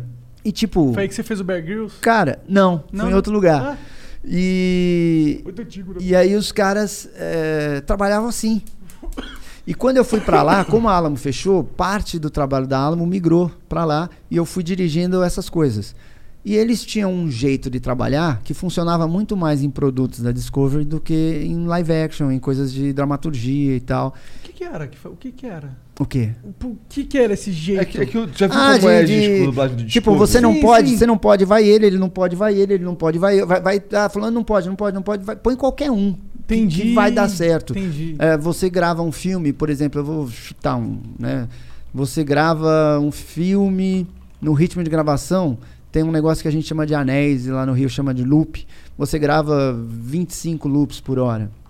Lá os caras gravavam 40. Ou seja, é Paulado, paulado, loucura, Passou, loucura. passou, gravou, valeu, seguiu. Passou, gravou, valeu, seguiu. E, cara, pra, pra eu dirigir as coisas que eu dirigia, filmes e tal, não dá pra ser nesse ritmo. e aí eu comecei a me incomodar, comecei a tretar um pouquinho e tal. E a Vox é um puta lugar legal. É um puta estúdio profissional. O- o- os donos, porra, tem uma sensibilidade assim, saca? Porra, le- bem legal. Mas, Mas não eu falei, encaixou pra mas não você. encaixou. E aí eu falei assim, cara, se eu não tô feliz aqui, que é um lugar bacana, onde que eu vou trabalhar do jeito que eu quero? Entendi. Porque eu achava, eu já não concordava muito com a dinâmica dos estúdios, né? Falei, cara, onde que eu vou trabalhar? Aí fiz uma loucura, falei, vou abrir um estúdio. Por que loucura? do nada. Parece legal pra caralho. Ah, cara, porque eu tinha uma segurança ali que eu ganhava X mil por mês, todo mês. Ia pra casa, acabou. Né? Hoje não, eu trabalho Depende agora. tempo inteiro, e todo agora Hoje dia. você tá cagando, tá no celular trabalhando. Exato. Sim, sim. É, e outra, você tem que comprar equipamento, você passa a ter funcionário. É, eu não sabia fazer orçamento, não sabia quanto que os caras cobravam. Então, é, é uma loucura. Hoje, que a minha empresa é bem grande, Isso foi quantos anos atrás? ah, Você isso descobriu- faz uns, uns 10 anos. Ah, caralho, tem tempo pra caralho já. Na verdade, é que 10 anos não foi outra coisa, deve fazer uns 7, 8. Mas eu Tempo considero, é, mas eu considero que a minha empresa tem 3 anos. Porque, porque houve uma mudança societária e tal, não sei Tá. o quê. E aí eu cuidava muito da parte artística. Hoje eu cuido da empresa como um todo, assim, exato. Ah, então foi uma loucura você largar a certeza da grana e da comodidade eh, por arriscar pegar o dinheiro que você tem e comprar equipamento, alugar uma casa, Ah, mas montar a vida não é estúdio. isso, cara. A vida é isso, pô. Então foi isso, entendeu? Eu falei, porra, eu quero trabalhar num lugar que seja do jeito que eu, que eu goste. E como eu não, não via essa perspectiva, eu falei, Vou fazer o meu. é, foda-se, vou fazer o meu. É, mas eu adoro isso. E aí foi legal pra caramba. Ah, Foi muito difícil Eu descobri Ah, muita desculpa. coisa. Ah, até hoje é difícil pra caramba. Não, imagino, mas no começo deve ter sido assim. Então, engraçado, no começo eu não tinha essa consciência. Eu tava tão voltado a fazer o trabalho do jeito que eu achava, que no começo, puta, era divertidíssimo. Eu tava muito feliz. Não entrava muito dinheiro e tal, mas eu tudo que eu fazia, eu fazia de um jeito assim, saca? Caralho, era isso É. que eu queria estar fazendo mesmo. Ex- Acertei. exatamente, do tipo fazer uma loucura. O Fábio Lucindo dublava o Zac Efron. E aí eu peguei um filme do Zac Efron, ele morava em Portugal, na época não tinha essa coisa de gravação remota e tal. Ah, cara, eu paguei uma passagem para ele vir de Portugal, gravar e ir embora. Tipo, meio que isso não existe. Mas assim, eu paguei, ah, o filme vai sobrar quanto? Ah, vai sobrar 8 mil? Quanto que é a passagem? 6? Dá para pagar? Foda-se. Ele vem e grava aí. Esse tipo de coisa, assim, sabe? Pra ficar excelente o bagulho. Exato. E, E aí foi assim que nasceu a Unidub. Com, com a minha insatisfação com o mercado, eu vou fazer o quê? Vou cruzar os braços e falar, "Ah, é assim mesmo, é a vida? Eu falei, não, vou pra cima. Aqui no. Eu não sei como é no mundo, mas aqui no Brasil, a gente tem, por exemplo, quando é um filme do. Vamos lá, nesse filme aparece o Arnold Schwarzenegger. Eu já sei qual é a voz que vai vir no Arnold Schwarzenegger. E você falou que esse cara aí dublava o Zac Efron. Não importa o filme que ele tá fazendo. Não, se você buscar na internet, você vai ver que, tipo assim, ele fez 10 filmes, teve um cara que fez 6, teve outro que fez 2, teve um monte que fez um, mas tenta se manter o máximo possível. É. Legal, porque se é a mesma voz, aí o, o público vai se convencer da Sim. dublagem no futuro mais mas, é, facilmente. mas é comum, então, manter o mesmo dublador pro mesmo ator? Sim, principalmente os atores mais famosos. né? Tá. Hoje em dia tem uma conexão bacana. Are you in excruciating pain brought on by your son, daughter, or spouse, suffering from addiction? The sleepless nights, the constant worry, and the feelings of isolation? Recovery Centers of America wants you to know you're not alone. Addiction destroys families, but if you call Recovery Centers of America today at 1 888 Recovery, your loved one can begin to recover, and so can your whole family. At Recovery Centers of America at Capital Region and Bracebridge Hall, your loved one will be treated with compassion and dignity by expert addiction professionals while recovering in a world class facility. Family Support Services will give you knowledge, connection, and community so that you can begin to heal and recover as well. Call 1 888 Recovery today. Recovery Centers of America accepts insurance, provides transportation, and offers intervention services at no cost. Patients are admitted 24 hours a day, 7 days a week. Call 1 888 Recovery now. entre Rio e São Paulo. Antigamente não tinha muito. Havia até uma concorrência, um troço meio. Sempre achei Regional, idiota. Putz. Mas enfim, isso morreu. Graças, acho que a internet também ajudou as pessoas a se conhecerem. Ah, viu que tudo. que o jogo é geralzão, né, mano? Não, e cara, se a dublagem tá boa, ela levanta todas as outras, sabe? É, o seu produto. É... Se podcast fosse todos horríveis, porra, de vocês não ia fazer sucesso por mais que, que fosse bacana, porque as pessoas já partem do primeiro É. podcast é ruim. É, é. Então, porra, o de vocês, pô, sendo brilhante, vocês levantam outros. E, e levanta, E levanta foi o que nível aconteceu. também. É, As é. pessoas falam, porra, eu quero fazer daquele jeito, pô, muito legal tal coisa e tal. Não é, vocês não vão perder público, pelo contrário, vocês passam a formar mercado. É, é Cara, muito então, bacana. essa, essa é uma visão que eu sinto que falta pra, pra muita gente. Porra, Né? mesmo na dublagem, ah, eu eu vejo assim, hoje, né, eu, eu sou um dublador, né, sou empresário, não sei o quê, mas, putz, eu abri um canal no YouTube. Aí o canal vai muito bem. A gente deve chegar logo em 2 milhões. Pô, isso é legal. demais, porra. Aí, de repente, eh, eu tô no Instagram e aí eu faço ações publicitárias Aham. e tal. Aí eu faço um livro. Aí eu tenho uma lojinha virtual. Tipo, essa camisa é de lá, hein? Ah, Legal. qual que é o link Qual da que é? É. tá LX. Então, eu esqueci, não sei se é. o- eu não sei se Deve é o ser Oi, Oi, sou Eu Sou Goku, Goku, é, deve se é o Wendel Bezerra, porque tem várias camisetas. Ah. E todas ligadas a personagens que eu dublo.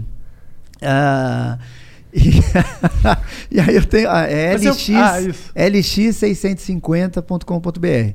LX, a le- as letras, e 650 os números. É fácil. E, e aí tem lá um monte de coisa. Tem máscara, tem boné, tem camiseta, Massa tem pulseirinha. É bem legal.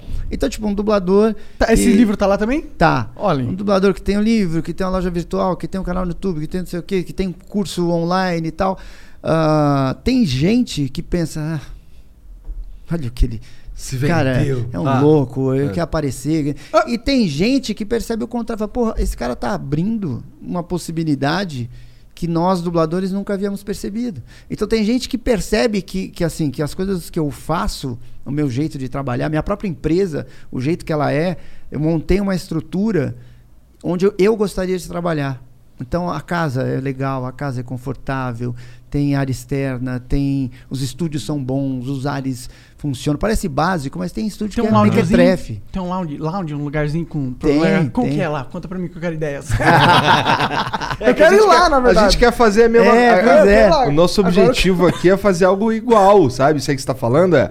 Porra, eu quero construir um ambiente onde todo mundo, porra, gosta de trabalhar aqui. Isso, gosta de entrar, se sinta respeitado, valorizado. Então tudo que eu fiz. Bom, respeitado É, não é palavra-chave. A gente zoa muito Aí já todo querer mundo. demais. Não, a gente respeita todo mundo, mas não a, mão, a é mãe pra dublagem. Você não vai me ver muito falando mal de, de dublagem, porque eu eu acho que roupa suja se lava em casa. Você não vê o Tony Ramos, o Antônio Fagundes e, sei lá, a Grazi Massafera conversando e, porra, a Globo é uma merda mesmo, né? Ah, E aquele diretor e tal, você não vê isso acontecendo. E não, eu, não é que não aconteça, deve acontecer Exato, entre eles, é né? lógico. Mas assim, a, a- a- eu vi às vezes, eu ainda vejo às vezes na dublagem, Mas um ou outro escrevendo no Twitter, não sei o que, umas coisas que você fala, cara, isso não, isso não se fala pro público. Você quebra o pau por dentro. Então, ui, delícia. Tudo que... então, tudo que. Cara, tá na quinta série também, viu? Nossa, total. Eu sou quinta série. Total, cara. Eu amo a quinta Maravilha, série. eu também. Pô, caiu o site da loja. Ô, caiu, a foi galera entrou na sua loja lá com vontade. Ah, é. Adentraram com vontade. É, porra, esse negócio. Entendi, ui. E o... Pena que tava todo mundo duro, né? Pra- Ô Marcos Castro, Aí o, o- tudo que eu faço, então, cara, é pra elevar a dublagem, pra abrir caminho pros dubladores, pra eles terem essa percepção, porque a dublagem ficou muitos anos no, no ostracismo, era um trabalho escondido. E, e eu acho que isso trouxe um pouco de síndrome de vira-lata pro dublador. E, e eu acho que isso tem que mudar, pode mudar, tem que ser melhor. Você precisa ter uma postura mais artística. É, e hoje em dia, no mundo da internet, você pode ser dublador, você pode ser carpinteiro, você pode ser qualquer coisa. Você tem que ter um perfil digital o melhor que você conseguir fazer. Claro. Você não pode ser só dublador hoje em dia. Não, Exato. existe isso mais. também- é, a internet matou essa possibilidade. Acho que é bem isso mesmo, não existe mais isso. Não existe. Se você tá nessa, você tá atrasado. E, cê- e tem muitos colegas de profissão, não precisa falar nome, claro, mas de- que ainda estão nessa mentalidade, não querem se render à internet. Se rola isso. Ah, sim, acho que tem. Que são Pô, essas pessoas dessa, que pensam. mais coroa. É, né? deve ser, mas o. Mais ou menos, até tem É uns caras de 30, 30 e poucos que é coroa? Não. Não, porque- não, porque senão eu tô falando contra mim mesmo. É, né? também. É porque eu lembro que é engraçado, né? Quando eu tinha 16, 17, eu lembro que a gente ficava com as meninas, falava, meu, eu tô pegando uma tiazinha. Aí a menina tem 24 anos. e aí, ah, tem, tem gente que acha isso, do tipo, pô, que babaca, o cara quer aparecer, quer não Quer sei o que e tal. claro E- que quer aparecer. Quem não quer aparecer? Todo mundo Não. quer aparecer, aparecer dá dinheiro, porra. Exato. Não, e tipo, é, eu quero que o meu mercado cresça pra todo mundo, Sim. né? E, e eu levo bastante conteúdo assim, às vezes até eu me seguro porque ah, tipo, eu tenho alguns vídeos ou algumas declarações às vezes no Instagram e tal que são meio sérias, que são cabeças, Ah, porque é eu, porque eu via muito isso assim, tinha uns influenciadores que porra, que só tá Só quer like. Falando merda, é, quer like, exato. caça like. tinha uns coaches que é mó mentira, que o cara, meu, mega loser, mentiroso. Eu vi uma vez um cara contando uma história que tinha acontecido com ele, só que na verdade não, é tipo uma lenda. Aí eu falei, não acredito que ele tá, eu não acredito que ele tá fingindo que foi com ele que aconteceu a história. E aí, como o meu público foi crescendo bastante e todo mundo é mais novo que eu, ou quase todo mundo é mais novo que eu, que, Eu que me acompanha, isso. Pô, que é, comprou o Goku. é. então eu comecei a de vez em quando dar uns toques, sei lá, de prof- profissional, ou de vida, ou de emocional. Eu comecei de vez em quando, eu gosto. Acho legal, acho que isso vai cativar mais, porque, pô, eu sinto, pelo menos eu tô cansado, eu não assisto, na verdade. Quando é negócio de caça, tem umas meninas que ficam fazendo umas dancinhas, tudo nada contra, nada contra, legal, mas não é o meu rolê, entendeu? Aham. Não é algo que eu, eu gostaria de assistir. Mas, pô, ver um papo cabeça de um cara que tá um tempo aí no, na estrada, pra Aham. mim tem valor. Sim, eu- eu- e aí esse esquema de vocês eu acho que tem tudo a ver aqui, porque é tipo um, um, um papo no boteco. E eu gosto de conversar, quando o papo flui e tal, eu aham. gosto, cara, porque eu comecei a trabalhar com quatro anos. Então, Seus pais eram. O que, que seus, que, que seus Nossa. pais tinham na cabeça pra Nada. te colocar pra trabalhar? Cara, meus pais eh, são dois nordestinos que vieram do interior do, do Ceará. E aquela história, vamos pra São Paulo. Fazer a vida. É. Aí meu pai era um mega ausente, que ele era caminhoneiro, motorista de ônibus e tal, e ele era o, o estereótipo do homem nordestino. Então, ele, cara, ele não vivia em casa, ele gostava da cachaça e da cerveja dele. Não que ele ficasse bêbado, nada assim, nada desse tipo mais Aham. agressivo. Mas ele gostava dessa vida de, da, da estrada, né? Certamente das, da- das, das primas, né? da, Aham, aham. da luz vermelha e tal. Às vezes, às vezes a gente até falava, meu, esse cara tem outra família. e aí, então, meu pai era ausente. Era um nordestino ausente que aparecia de vez em quando em casa, assim, e ficava uma semana, pum, sumia de novo. E a minha mãe que segurava a onda. Minha mãe criou, nós somos cinco filhos. Ah, hoje em dia, vivo, só tem eu. Caralho. É, porque os outros trabalham ainda. que que é, pô? Filho da puta, né? Pior que eu entrei na É, bad vibe. fiquei mó aqui. bad vibe, esse caralho. É, porra. e o, então, cinco filhos, minha mãe criou sozinha. E naquela época, ah, cara, não tinha nenhuma das facilidades da vida de hoje, né? Tipo cartão de crédito, celular. Não tinha nada, cara. Não tinha nada. Tava na merda. Então, minha mãe, com pouco estudo, sem marido, cinco filhos, a gente. eh, vivia, porra, sendo despejado, morando de favor na casa dos outros, já dormi na rua, ah, já meti a mão em, em bolsa para comprar um misto quente, sabe? Catar 10 reais pra eu ir comer, que tava morrendo de fome. Então, passar fome era, era normal, era normal, não era, porra, hoje, esse mês tá foda, não. Era Tô normal. com fome a gente vivia. segunda-feira, É, é a gente vivia na merda. Mas quando eu nasci, os meus irmãos faziam já uma coisinha ou outra assim em TV. Hum. Porque minha mãe levou as crianças lá, as crianças, né? Eu sou mais novo. Minha mãe, mas eram crianças, levou as crianças num programa lá de TV. Meu irmão participou de uma brincadeira, os caras gostaram, chamaram pra ele de novo. E aí começou, ele passou a fazer parte lá do programa, ainda criança. E aí um foi entrando na cola do outro. Então eu- eu comecei com quatro anos, por quê? Meu irmão foi fazer um teste para uma peça de teatro e, e aí chegou lá, precis- precisavam de duas crianças. Minha mãe falou: Ah, tem o pequenininho aqui. Tinha que falar duas falas. Eu falei, eles, ah, então beleza, põe ele aí. E aí eu nunca mais parei de trabalhar, tipo, nunca mais. E, e aí neguinho vai te indicando, né? Então, eu do teatro fui fazer radionovela, da radionovela já fui fazer publicidade, aí me chamaram para um jingle, ele canta, canta. Aí do jingle, ah, tem uma novela, um teste de novela, ah, tem um teste de publicidade. Então, porra, eu estava sempre trampando. E. Ah, perguntou como é que eu entrei nisso. Então foi assim. Entendi.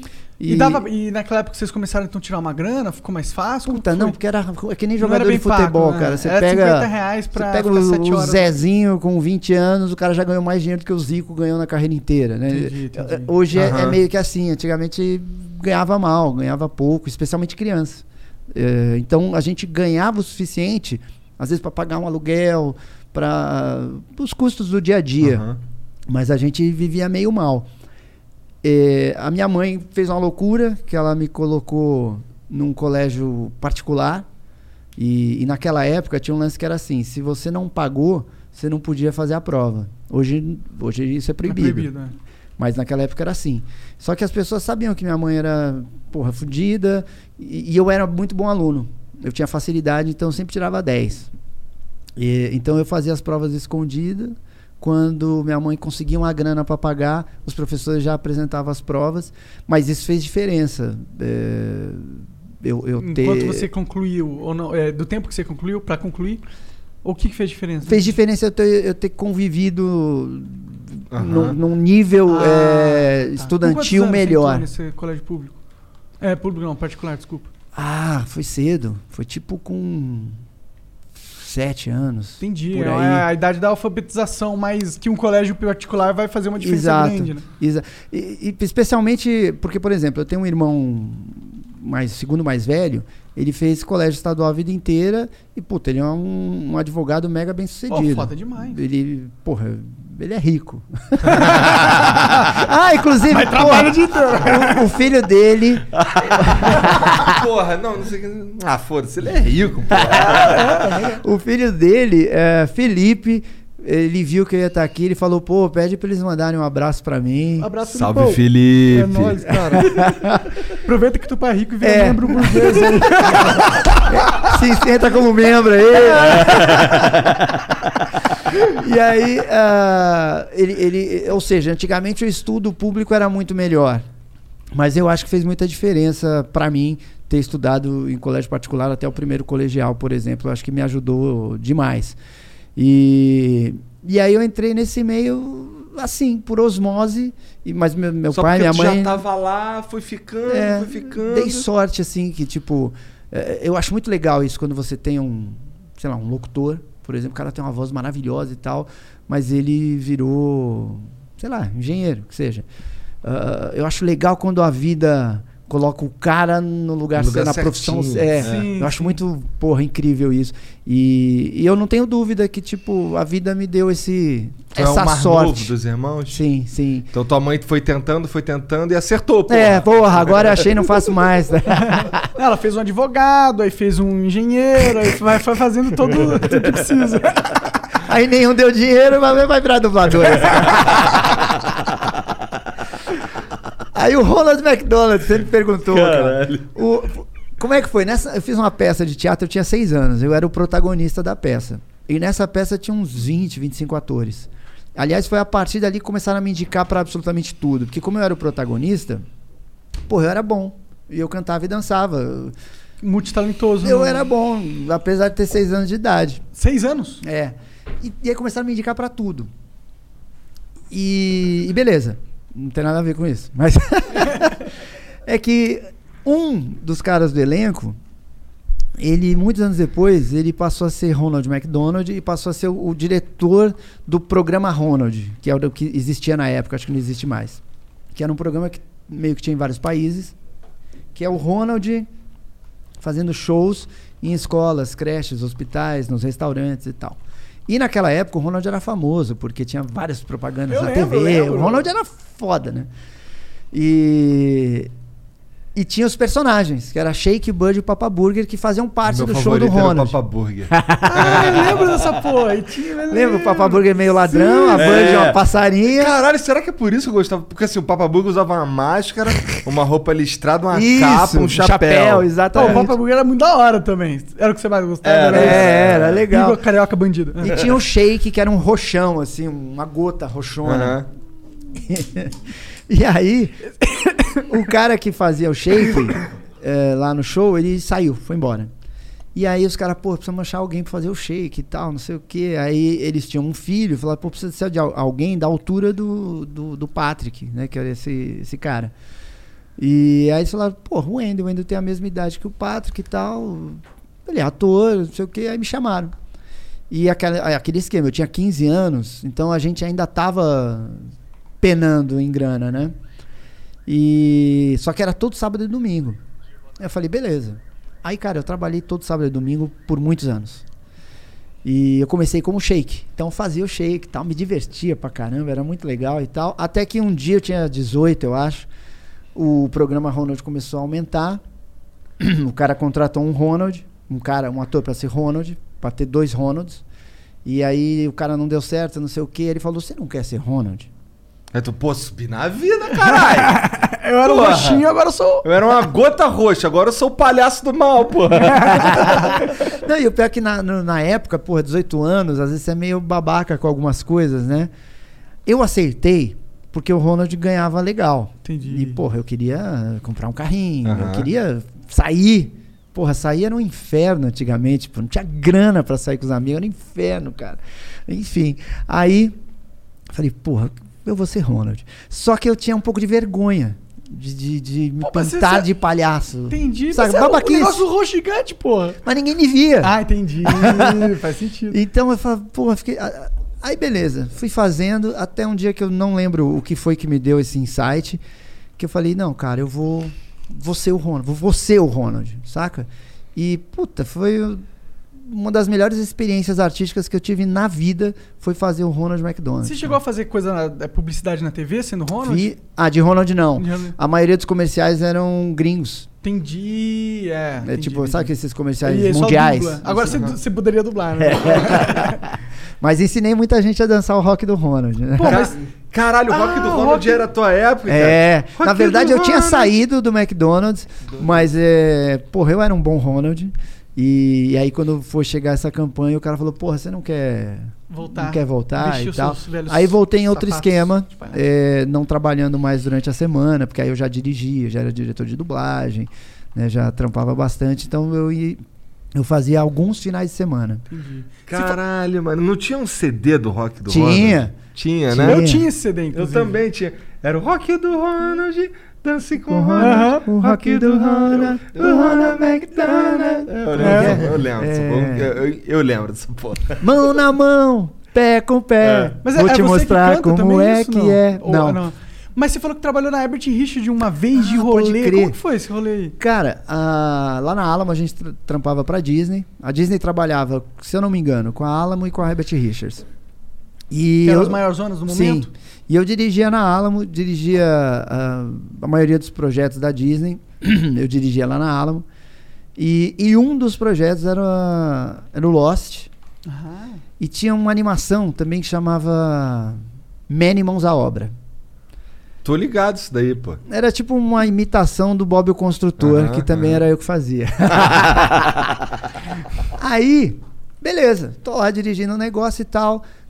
Naquela época, o, o dublador dublava o lance e os caras faziam o que quisessem, o que queriam com, com o produto. Aí começou a ter um lance de contrato, porque um dublador entrou na justiça aqui, o outro entrou na justiça ali e tal. Aí as empresas falaram, pô, a gente precisa fazer um contrato de cessão de direitos, que senão esses caras vão processar a gente a vida inteira e, né? E eles estão no direito. É. Aí fizeram um contrato, a Disney elaborou o contrato deles e os paulistas não gostaram. Falaram, não, não, esse contrato tá... Começou uma treta. E aí os, os caras falaram, vamos parar de fazer produtos Disney. Né? Achando que, tipo, a Disney ia, Ia chorar. É. disso, né? Aí, como o Rio de Janeiro já tinha aceito, eles mandaram tudo pro Rio de Janeiro.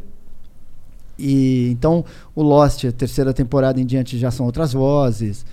E esse Manny Mãos à Obra, eu fazia o Manny, também foi pro Rio de Janeiro. Só que tinha uma música de abertura. E eu que tinha feito a adaptação da, da letra. E aí quando foi pra Herbert, não sei porquê, é, falaram, pô, chama o Wendel pra dirigir aqui, pra gente regravar a música e pra dirigir o primeiro episódio. Ah, acho que pra situar os atores e tal, ó, a gente faz Ah. assim, a gente faz assado e tal. Regravou a música, eu dirigindo todo mundo.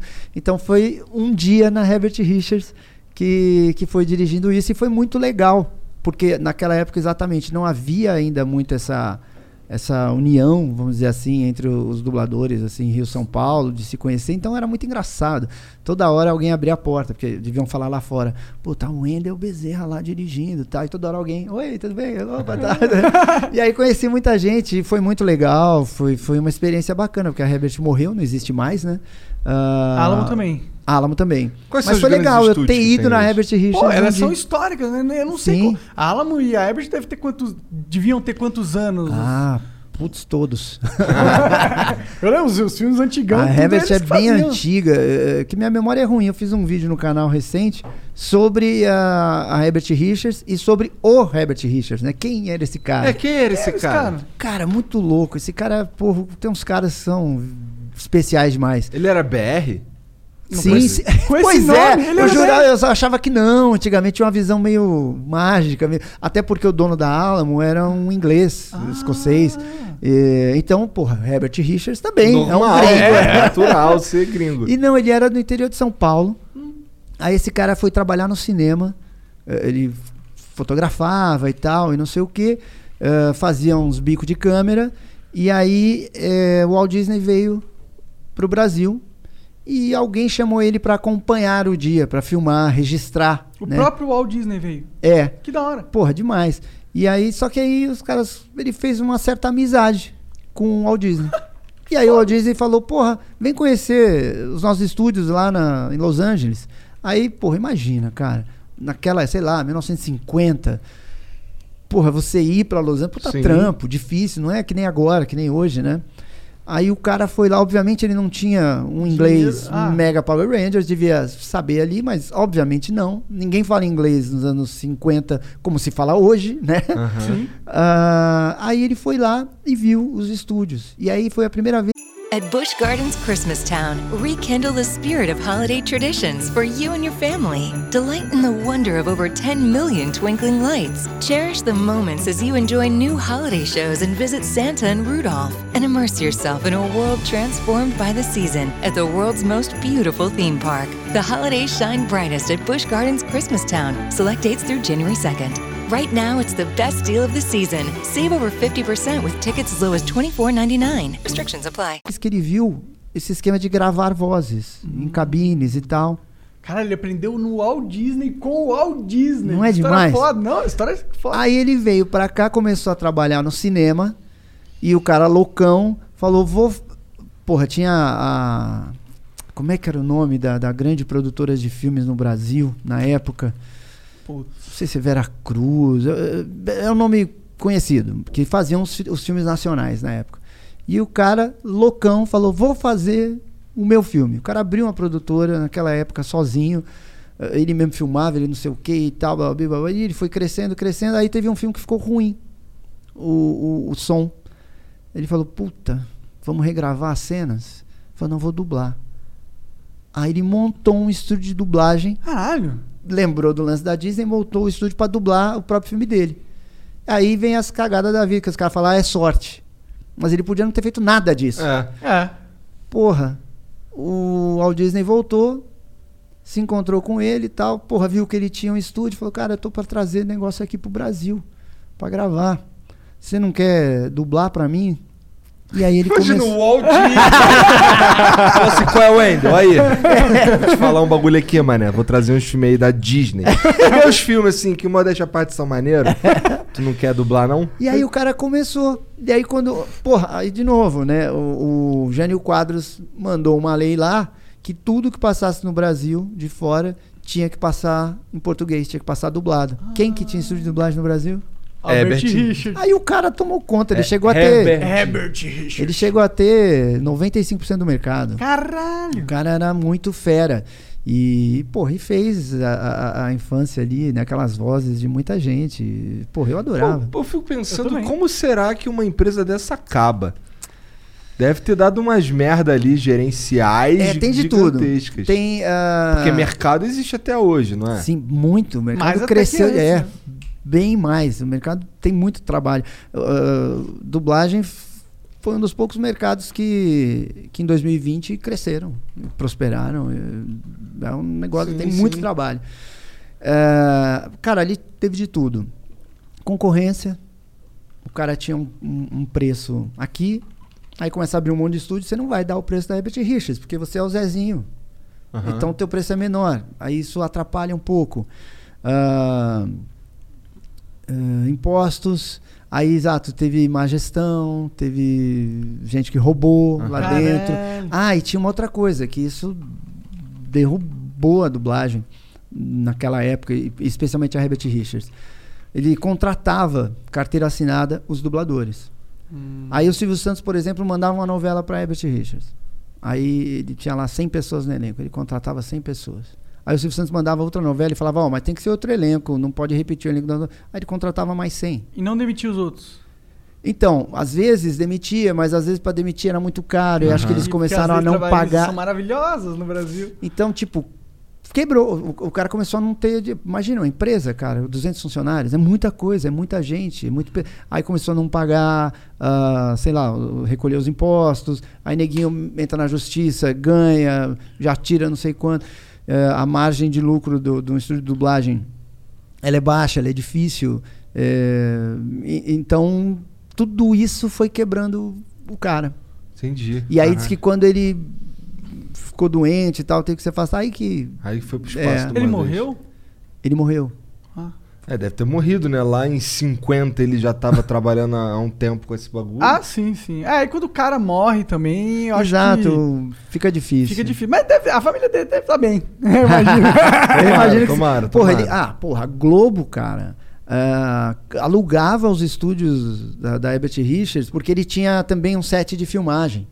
Então, filmes dos Trapalhões, séries, não sei o que, gravava lá. A família Ele dele fazia tá muita muito coisa. bem, ele fazia, tá muito era maneiro. bem grande a Herbert Richards. Maneiro. Hoje, quais são os. os- tem a, a Unidub, tem o que mais? O estúdio aí que, assim, relevante, pegando. A Vox Mundi, bastante. que, que foi onde eu dirigi. Ah, o duro é que algumas pessoas vão falar, pô, o cara não me citou e tal. Ah, é? Não, fala Não, mais. mas Tá tudo bom, bem, olha é. só, eu vou limitar então, hein? Tem a Unidub, a Vox Mundi. Não, mas tudo bem. dois, vai. A, a Delarte, no Rio, Delarte, faz aham. porra, um trabalho bem. Eles são muito top. Ah, a TV Group, ou TV Group, que faz eh, muitos ou todos os trabalhos da, da Disney, faz tanto no Rio quanto em São Paulo. São, são estúdios assim Que faz lá o bem top. Misca, Musca, Mickey Mouse, provavelmente, né? E novos talentos, cara? Tem alguém que tá despontando aí nesse universo de dubladores? Tem, tem. ah, uma que pá, me veio rápido à cabeça agora foi a, é a, a inesquecível, meu Deus do céu. Inesquecível. Carol Valença. A Carol Valença, ela faz o. O Luffy do One Piece. Ah, é? Sério? É. Porra, da hora. Eu, eu, eu sou muito fã do One Piece, tá ligado? Pô, One Piece é dublado lá na Unidub, cara. Ah, é? É, Sério? pô, tá já gostei bombando. 20 mil vezes mais de vocês. Vou mandar Não. uns, uns áudios pessoal. Faz isso aqui assim. E foi muito legal porque foi uma redublagem, né? Foi dublado 14 anos atrás. Aham. Aí começou a ser dublado né, recentemente, a Netflix lançou.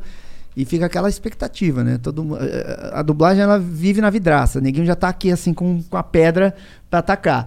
E, porra, não atacaram One Piece, né, pedra. que é um, que é um gigante do entretenimento. Tem muitos fãs aí, né? E, pô, foi legal que a galera adorou, fez um puta sucesso. Aí a Netflix lançou lá um, um segundo bloco de episódios e tirou de madrugada. Aí virou um inferno. Ah, O que aconteceu? O que aconteceu? O que aconteceu? Ninguém sabe o que aconteceu direito. Mas ontem, se não me engano, colocaram os episódios de novo, então a Ah. galera já tá bombando de novo. Não, tem que ter porra, todo o legal. Piece lá, porra. Melhor, melhor série de É todas. muito legal. Melhor É até que Dragon Ball. não, brincadeira. Só vou perdoar porque eu faço Sandy. então. Ah, faz o sangue da hora, É, não, muito legal, porra. Então quem que é mais foda? É, é ele ou o Zoro? Ah, é ele, eu não quero saber quem é Zoro. É tipo, Goku ou Naruto? Pô, o Naruto é um garoto. É, não, não, não dá, não dá pra Goku ou. Super-Homem? É O cara usa cueca por cima da roupa. É. Tem Não, é que esse foda do Goku é que não importa quem que é o cara que ele vai brigar. Ele é mais forte, porra. Ele tira, sei lá, ele inventa um- uma transformação nova. É, pode Tá crer. ligado? Ele te teleporta pro vulcão e acabou. Ele é o Goku. tá ligado?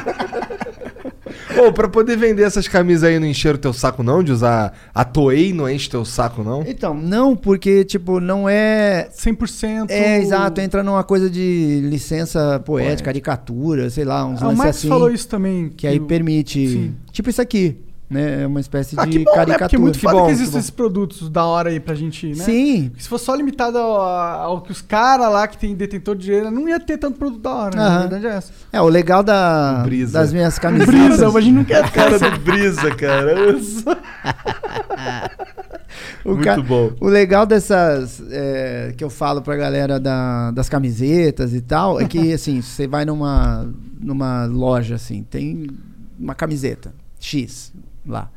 E, porra, quando você compra, na verdade você sabe que mais oit- 150 mil pessoas compraram aquela camiseta. Aí vai no evento, tem todo mundo com aquela camiseta. O legal das minhas é que vai ter pouca gente com a minha camiseta, então você vai estar com um lance especial. É, modelos Lá na exclusivos. LX 650, Ó, cara. cara, é, valor da Ah, memória. É um nome bom também. Será Pode ligar. que será que já voltou o site? Tem uma que é legal, tem uma que é legal, que é, é, ela tem umas faixas coloridas. E aí, tipo assim, uma faixa. Aí tem símbolos, né, que remetem. Então tem uma que é do Bob Esponja, a outra faixa é da, do Donatello, a outra é do Sam, a outra é do Jack Chan, a outra é do Goku. Pô, é- é- essa eu adoro, acho bem legal. Oh, eu sei que é difícil falar, mas eu vou fazer essa pergunta filha da puta mesmo assim. Não sou. Não. Achei que era outra pergunta. Tudo bem. Não, mas é, qual que é o personagem que você mais gosta, assim, dos que você fez? Se identifica? O Goku. O Goku. Ah, É. o Goku é fácil. Porque ele, falar, né? Porque ele mudou minha vida. Sim, tipo isso que eu falei, ele mudou minha maneira de trabalhar. Então tudo que, Ele que eu fui colhendo. conhecido de verdade, né? Tudo que eu fui colhendo e a minha transformação como pessoa, como profissional, nasceu ali. Quando eu fui num evento na Liberdade, né, aqui em São Paulo, e, e fu- fui eu e mais 20 dubladores. A gente foi, a gente fazia nada, ninguém conhecia a gente. Ah, vamos lá, vamos, vamos, vamos, uhul, vamos lá. Aí o alguém começou a apresentar, né? Aqui, fulano, que faz a voz de não sei quem. É, agora, fulano, é, porra, quando me chamou, cara. Agora o Wendel, que faz a voz do Goku. Meu, foi um negócio que eu fiquei uma mistura de constrangido, com assustado, com orgulhoso. Foi um troço que eu nunca tinha visto na minha vida. E aí eu falei, caramba, esse personagem é importante. falei, caramba. E aí aos pouquinhos as coisas foram acontecendo. Então, tipo, ele, ele mudou demais, assim, a, a, a minha vida. De, de- como pessoa, como, né, Aham. como tudo. E eu tento trazer dos personagens que eu dublo sempre alguma coisa pra, pra minha vida, sabe? Tipo poder de, de videogame. Sei. Você vai. Então eu vou pegando essas coisas de um Qual personagem. que é o power-up do Goku? Ser altivo? Eu acho Ah, que o Goku é porra. altivo. Eu Goku acho. é um bostão, cara. Mas ele é um boss. Porra. mas ele é um boss que nunca tem medo de fazer o que ele quer. Ah, Tá um bom, mas que- é que, porra, o cara entra, o cara arrisca os universos porque ele quer ver quem é o mais forte.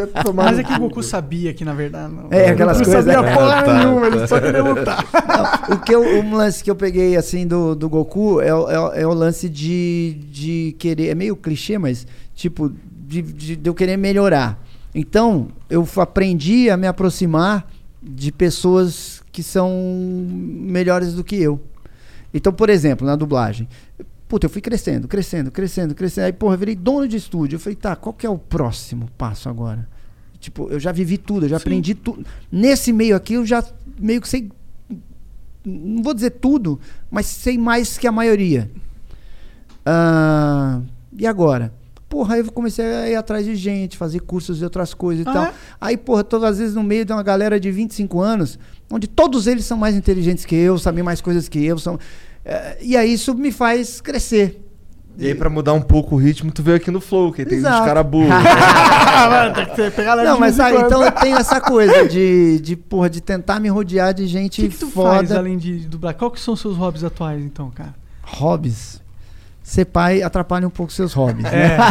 eu tenho três. Três? Mas eu, eu gosto de jogar poker, a pandemia atrapalhou um pouco, né? É, sei que tá rolando em alguns lugares aí.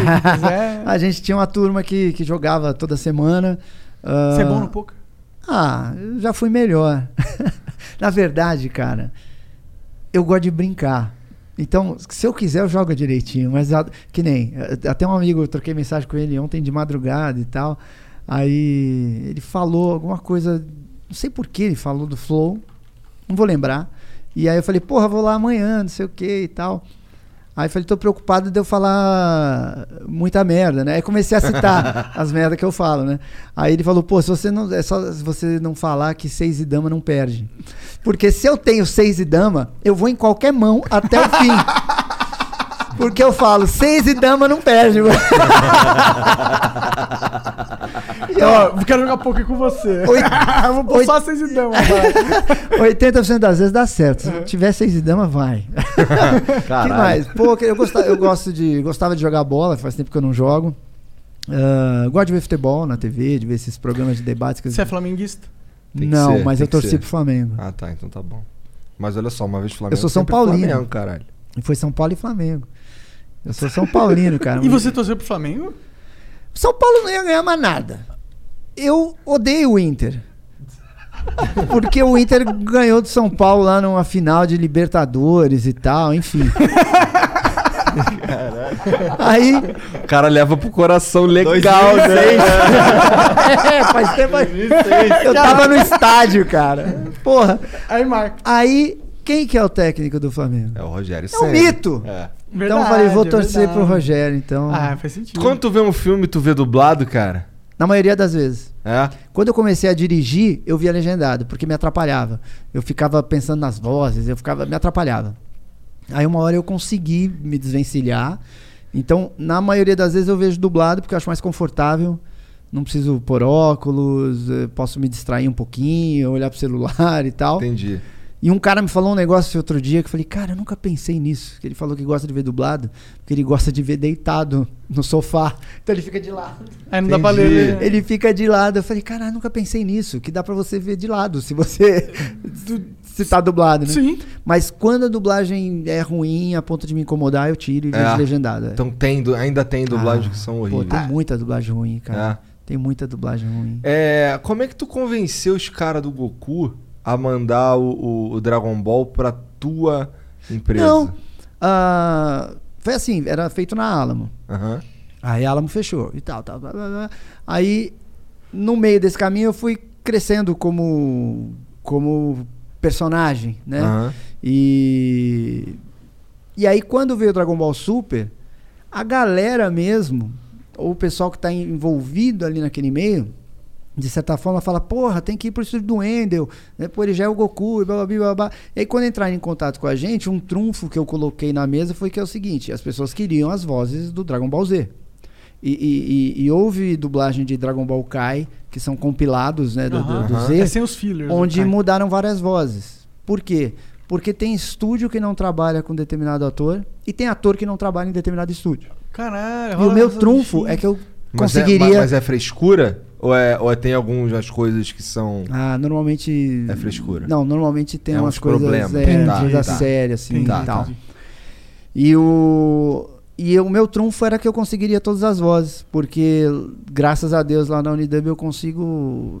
é Eu, a eu Suíça, não é tenho Suíça. problema com nenhum dublador e nenhum dublador tem problema com a gente como Entendi, estúdio. entendi. É óbvio que tem gente que eu não gosto e é óbvio que tem gente que não gosta de mim, mas Aham. profissionalmente não há problema nenhum com ninguém. Tá. Então eu tenho todas as vozes, inclusive do Rio de Janeiro, se precisar.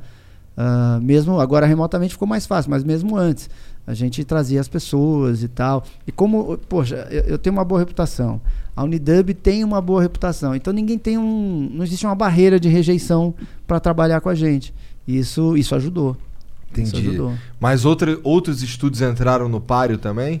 Ah, eu imagino que sim, porque eh, esses distribuidores eles mercado, trabalham né? com vários estúdios, né? Entendi. E só que um título desse, o cara sabe que é importante, que precisa vender, que o tiro tem que ter- ser certo e tal. Aí sempre alguém fala não, ali Vai lá que é vai ser seguro. certo. Quem é que Exato. lida com essas negociações no caso do japonês lá? É o próprio japonês que vem aqui e lida com isso? Não, não, normalmente, ah, esses caras hoje em dia tem tudo estúdio, é, estúdio é, escritórios em Aqui. Los Ah, em Los Angeles. Angeles. é, hoje em dia é tudo fora que, que se resolve. Tá. Quase pouca coisa se resolve aqui assim no Brasil. É tudo no English mesmo. É. Entendi. Muito foda. Vai ser legal esse trabalho aí de empresário, né? Você tá curtindo esse rolê? Cara, eu gosto, mas é um. É, é fogo. Primeiro os impostos, né, cara? Nossa, é é muito foda. desonesto que você paga. Né? Não, não é As justo. camisetas deve estar sofrendo com ICMS aí, que imagina. Pois é. Aí ah, tem a questão assim, tem ah, alguns dubladores, às vezes, que me veem como. Ah, ele é um empresário. Então, tipo, eu fui ator, eu fui só ator por, sei lá, 30 anos.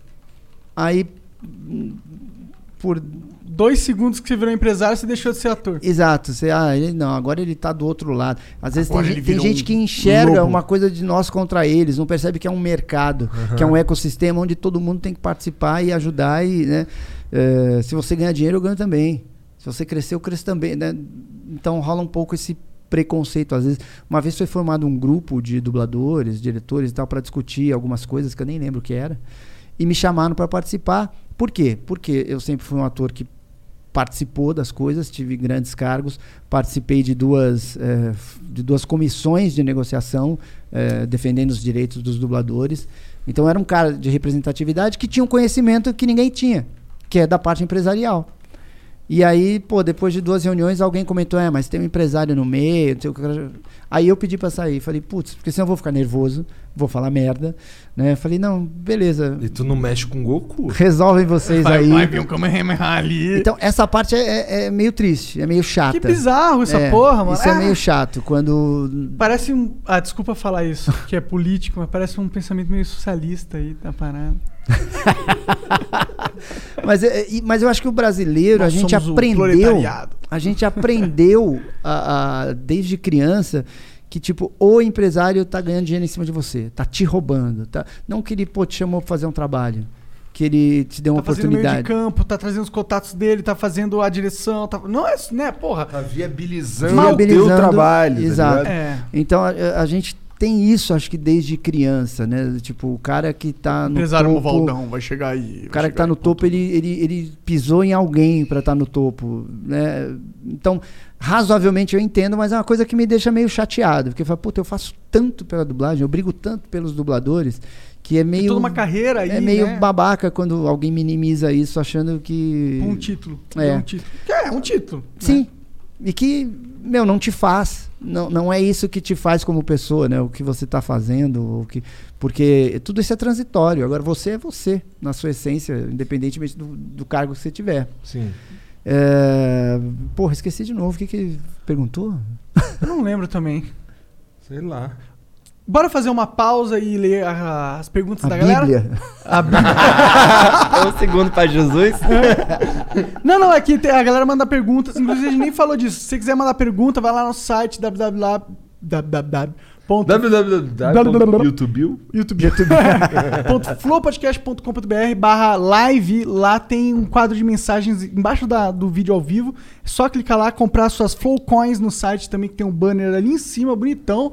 E é isso. São é, 200 Flow Coins as primeiras 5, 400 Flow Coins as 5 seguintes e 600 Flow Coins as últimas 5. Se quiser mandar uma propaganda aqui pra nós, aproveita. É 10 mil bits, tá bom? 10 mil flow coins. É, é verdade, 10 mil flow coins. Eu tô acostumado. Aqui antes de a gente fazer na Twitch é bits lá. Sei. Então é isso. É, Já voltamos, rapidinho. Vou contar até 3 e vai ficar mudo. Vai ficar muda por pouco tempo. Porque daqui a pouco chega o lo-fizinho gostoso. Ah, vai ficar mudo o microfone.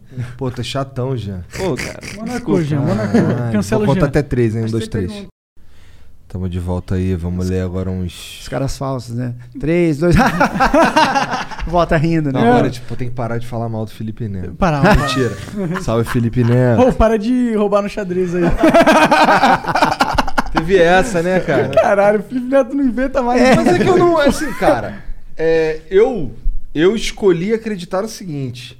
É, não tem nenhuma razão pro cara roubar no xadrez. Eu sei exatamente o porquê ele roubou no xadrez. Porque o xadrez é algo que quem joga xadrez. Pô, o cara joga muito bem xadrez, tem uma, uma, uma referência esse cara. Pô, o cara é inteligente pra caralho, bom estrategista e tal.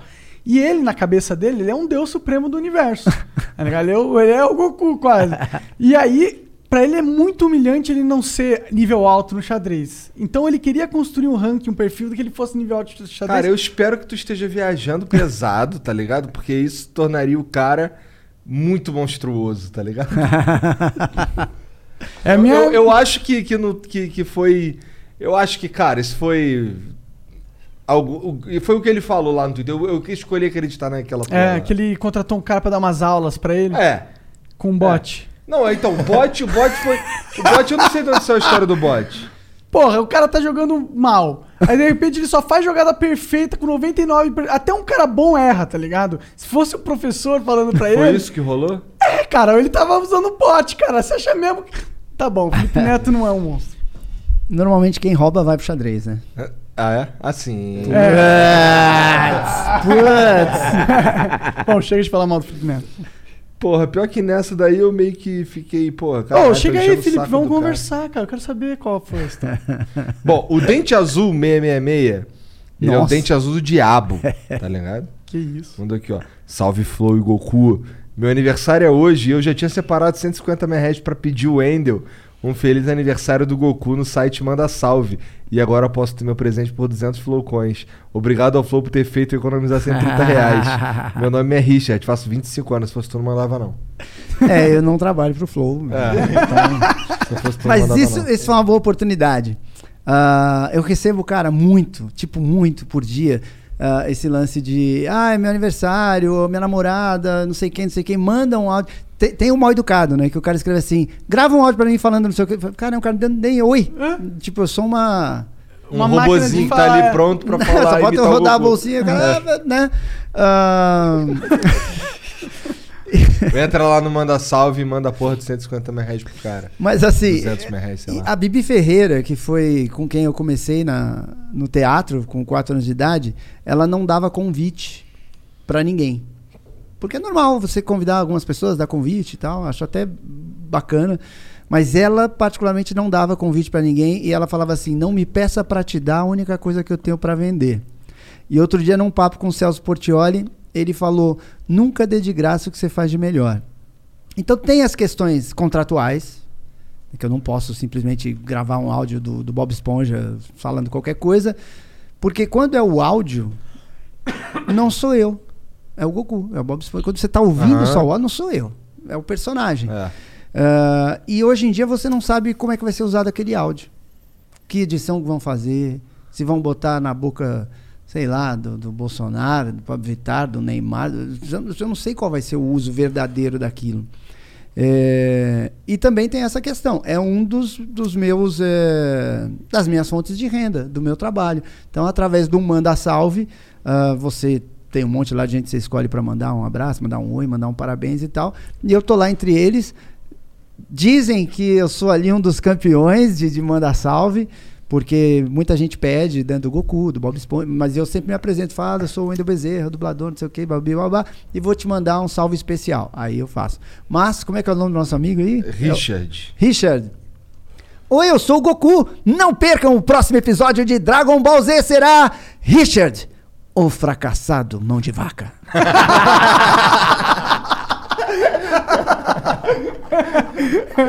Parece não esperava. Incrível, adorei, cara. Aí, dente azul.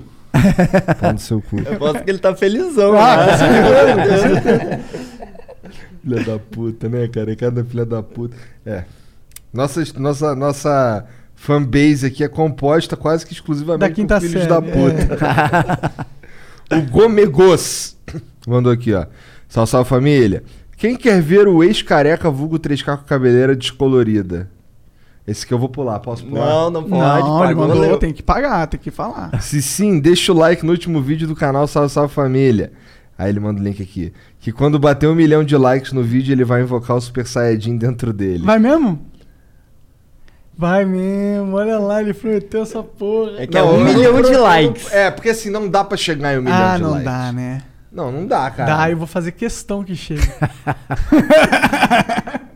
qual que é o vídeo? Qual que é o nome do Ne- vídeo? É um vídeo lá Não, que me- qual que é o nome do internet. Ó, eu vou spamar no chat o link pro. Tanto no Twitch quanto no YouTube, eu vou É spamar aquele lá. que você desafia o My Conquister, não? É esse mesmo. Eu acho Ah, já até sei qual é a thumbnail. É mentira, hein, gente? Vai lá que eu quero ver o Igor passar vergonha. tá. Imagina, cara. Que já é ficou engraçado. feio pra caralho. Não, vai ficar ridículo. Agora você tá com o barbão mais imponente. Deixa eu ver aqui, peraí. O João Araújo 32 mandou, salve família. Toda vez vou assistir o Flow e vocês ainda não começaram. Clico pra assistir o Flow do Pondé e perco uma hora todo dia. Chama ele de novo, o cara é foda demais. Abraço. Ué, tá, a gente ficou de chamar mesmo, não sei com que pé que tá, cara. É. O Seria Pondé legal, é. Pondé, vem aí novamente. É. Deixa eu ver aqui o próximo. O Ailton Hack mandou. Salve família. Fala Igor 3K e Monarcão, sou muito fã do Wendel, vulgo Goku brasileiro. Valeu. Pede um salve aí pro Gustavo e pra mim, Ailton. Amo vocês. Obrigado por proporcionar o melhor podcast do meu aniversário. Manda um parabéns aí, rapá. Tamo junto demais, família. Precisa mandar. Aí eu Parabéns, mando. Ailton. Parabéns. Parabéns aí. Parabéns, Ailton. Um salve aí, Gustavo. Os caras estão ganhando só pérola de graça. Para com essa porra aí de ficar É, pedindo pé, porra. ô, se quiser mandar Caraca. salve, já sabe o link. É, manda salve barra Wendel Bezerra pra enxar. Não, acho que só no. Eu não sei se tem esse barro ainda Bezerra, mas Devia assim. ter, viu? Aí, fica a dica aí. É, mas deve é, mandasalve.com.br, talvez. Ou E aí no, no Insta lá. é arroba mandasalve. Que... Vamos copiar esse manda mentira. ah, mas é legal pra caramba. Eu acho que tem tudo. É um troço que tem nos Estados Unidos, né? Sim. de- Cara, a partir de hoje, pra tu pedir um salve do convidado aqui é 500 flowcoins e foda-se. Aí, Por que não? pronto. 500 flowcoins não, 500 o máximo já é 600. O foda é que a gente Então é tá 700 vendendo literalmente o que não é nosso. É verdade. é, então para, só para. É que assim, então é 30 mil flowcoins. E a gente divide metade É, com o convidado, né? E como eu recebo muito, cara, tipo, se eu fosse fazer, é, cara, eu ia passar o dia, Aham. né, fazendo. E é minha voz, enfim, É, é, meu trampo, é meu tempo. Ah, é. Cara, e ó, eu tenho Porque tem seguinte- gente que pensa isso também. Ah, é só falar. Tipo, mas falar é o meu trampo. né? Então. Não é só falar, é só falar e ser o Goku é ao mesmo nem- tempo. É.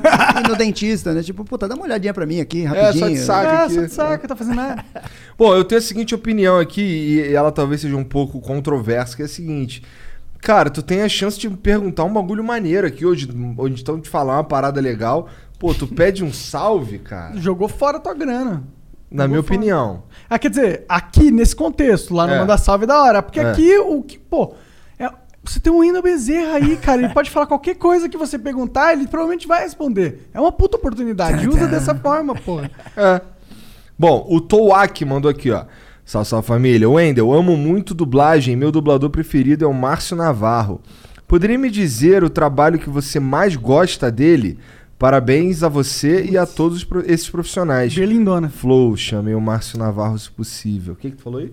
Berlindona essa, essa é a justa, né? Pois, pois Ah, ele. não- Berlinda, É, tá, tá. pois É, porque é aquilo que eu falei, eu não, eu não vejo TV. Eu não vejo. Eu também não. Então, é, às vezes as pessoas me falam de algo muito marcante. Por exemplo, o, o Whindersson.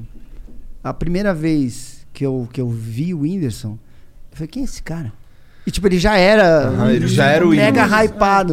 Eu falei, como é que eu não sei quem é ele? Então eu sou muito por fora. Então, porra, ah, eu certamente não vou saber nenhum trabalho legal do, do, Do Márcio Márcio, Navarro. é. Quando A tá- ponto de falar, não, ó, tal trabalho. Esse, porque se você falar e não saber, vai ser injusto. O cara vai ver, pô, ele nem viu meu negócio. Eu vou, é, eu vou saber o dos antigos, da- das pessoas, sabe? Tipo, do Garcia Júnior, do Márcio Simões, do Márcio Seixas. Quando tu assistiu Quando eu assistia. tiras, Exatamente, né? exatamente. Quem que é o cara que, que dubla o. que dublava o. o... o inesquecível. Calma aí que eu vou lembrar. Pior que a cara dele. é- O cara que, que é o, o tira da pesada, cara. Ah, o. Esse. Aí é foda. É esse aí, esse Peraí aí. que eu vou lembrar, eu sempre esqueço o nome dele de primeira, mas é. É o. Puta vida. Caralho, a cara dele tá aqui na. Mas minha- é o, é o Mário Jorge, que é o dublador. É? Que, é, que fazia. Que faz o mate do Carros. Entendi. Ah, O Cobra. Kai, agora ele faz o. O loiro lá, o. O Johnny. Isso, o Johnny. Cobra Kai que é uma excelente série. Cobra É, Kai é muito maneiro legal. pra caralho. Tem um vídeo no meu canal, galera. Se inscreva no meu canal É, aí. qual que é o teu canal? Wendel Wendel Bezerra. Bezerra. É, começa a escrever o Wendel que já vai aparecer. E ali eu entrevisto um monte de dublador, as vozes incríveis, falo curiosidades da dublagem, como é que funciona isso, como é que funciona aquilo, por que, que tal coisa acontece. Foda demais. É, então, cara, tudo assim sobre dublagem tá lá. E também grandes vozes. É bem, bem bacana. Quem que é, Jean, o nome do cara aí? O cara do, do, do Tira da Pesada, É. o Ed Murphy. Ed, Ed Murphy. Murphy. Cara, eu Ed nunca Murphy. lembro de primeira o nome. Ah. Tipo, nunca. Ed Murphy. Ed Murphy. É o Mário Jorge, que, putz, é muito fera. O cara é muito. Quando tu assiste os filmes lá, dublado, que tu falou que curte, tu vai, tu consegue identificar as vozes assim, dos caras que tu conhece? Então, tava falando isso outro dia. Eu só consigo agora identificar os velhos. tem muito, porque entorou muita gente, bom, tem muita é, gente sim. nova. E, É, isso é bom. é- isso é ótimo, é, é bom pro público, é bom pro mercado, É. é, bom pra todo mundo. É que tem, é, de novo, tem uma galera que tem uma mente ainda mais antiga que acha que o cara novo que tá entrando tá roubando o trabalho dele. Não, ele só tá colocando um cenário onde tem os novos agora e tem as, as lendas, porra. Não, e ele tá trazendo mais trabalho, porque se precisa dele, é porque tem mais trabalho. E se tem mais trabalho, é mais trabalho pra todo mundo. Então E tem se você já é um cara das antigas, provavelmente a maioria, muitos trabalhos vão vir pra você. Porque Sim. você já tá bem posicionado no mercado Exato. recebê-lo. Na verdade, isso te põe em outro status profissional. Mas enfim. Bom, o Henrico, aquele cara que passou aqui, olha o desenho, olha o desenho que ele fez aqui, lá, lá embaixo, no, onde eles trabalham. Deixa É o. Bob Esponja Muito Noia. legal. Ah, eu Olha vi esse aí. Eu Dá vi. pra ver, Jean? Dá, dá. É, eu vi, eu vi, eu vi. Estou louco. Cara, faz três horas. É uma pegadinha isso aqui, né? Isso aí é tentando- difícil mesmo, essa parada. É um Só saco. pega outra água ali. velho. Não, já já vou conseguir, não é possível. Tive aquelas coisas que vai depois pro, pros cuts, né? Nossa, trollamos o Ender, é impossível abrir a garrafa. Não, eu tava tendo dificuldade. Nossa, realmente isso aqui. A gente fica comprando água mais barata. Pô, não é tu que é burro não, cara? Não, é difícil mesmo. Pronto. Porra, olha aí, obrigado. Ah, entendi Tá, o que acontece. ele Não fica sai de rodando. je... É isso! não É, sai- mas tá acontecendo com todas essa porra. É uma merda essa garrafinha aí. Então Mari, aí, compra uma garrafa Mariana. Não precisa economizar tanto assim, não. A Mariana. gente tem dinheiro aí.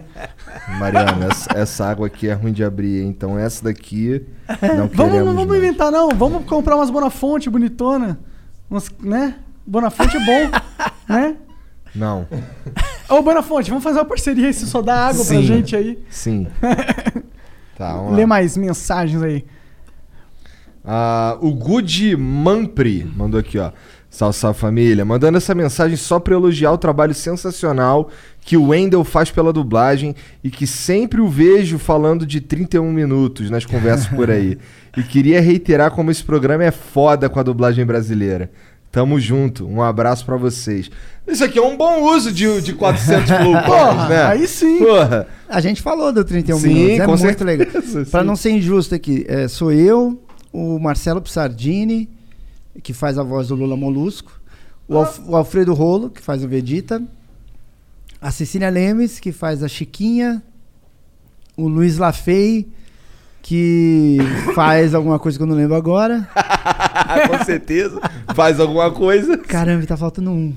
Meu Deus, esse um agora. Procura aí, elenco. Eu, Rolo, 31 Sardini. Lafay, Cici. Ah, e Tatá, Tatá Guarnieri, que também, porra, faz um monte de coisa, dubla o Jim, o Jim Carrey. Ah, ele faz no Bob Esponja aquela voz.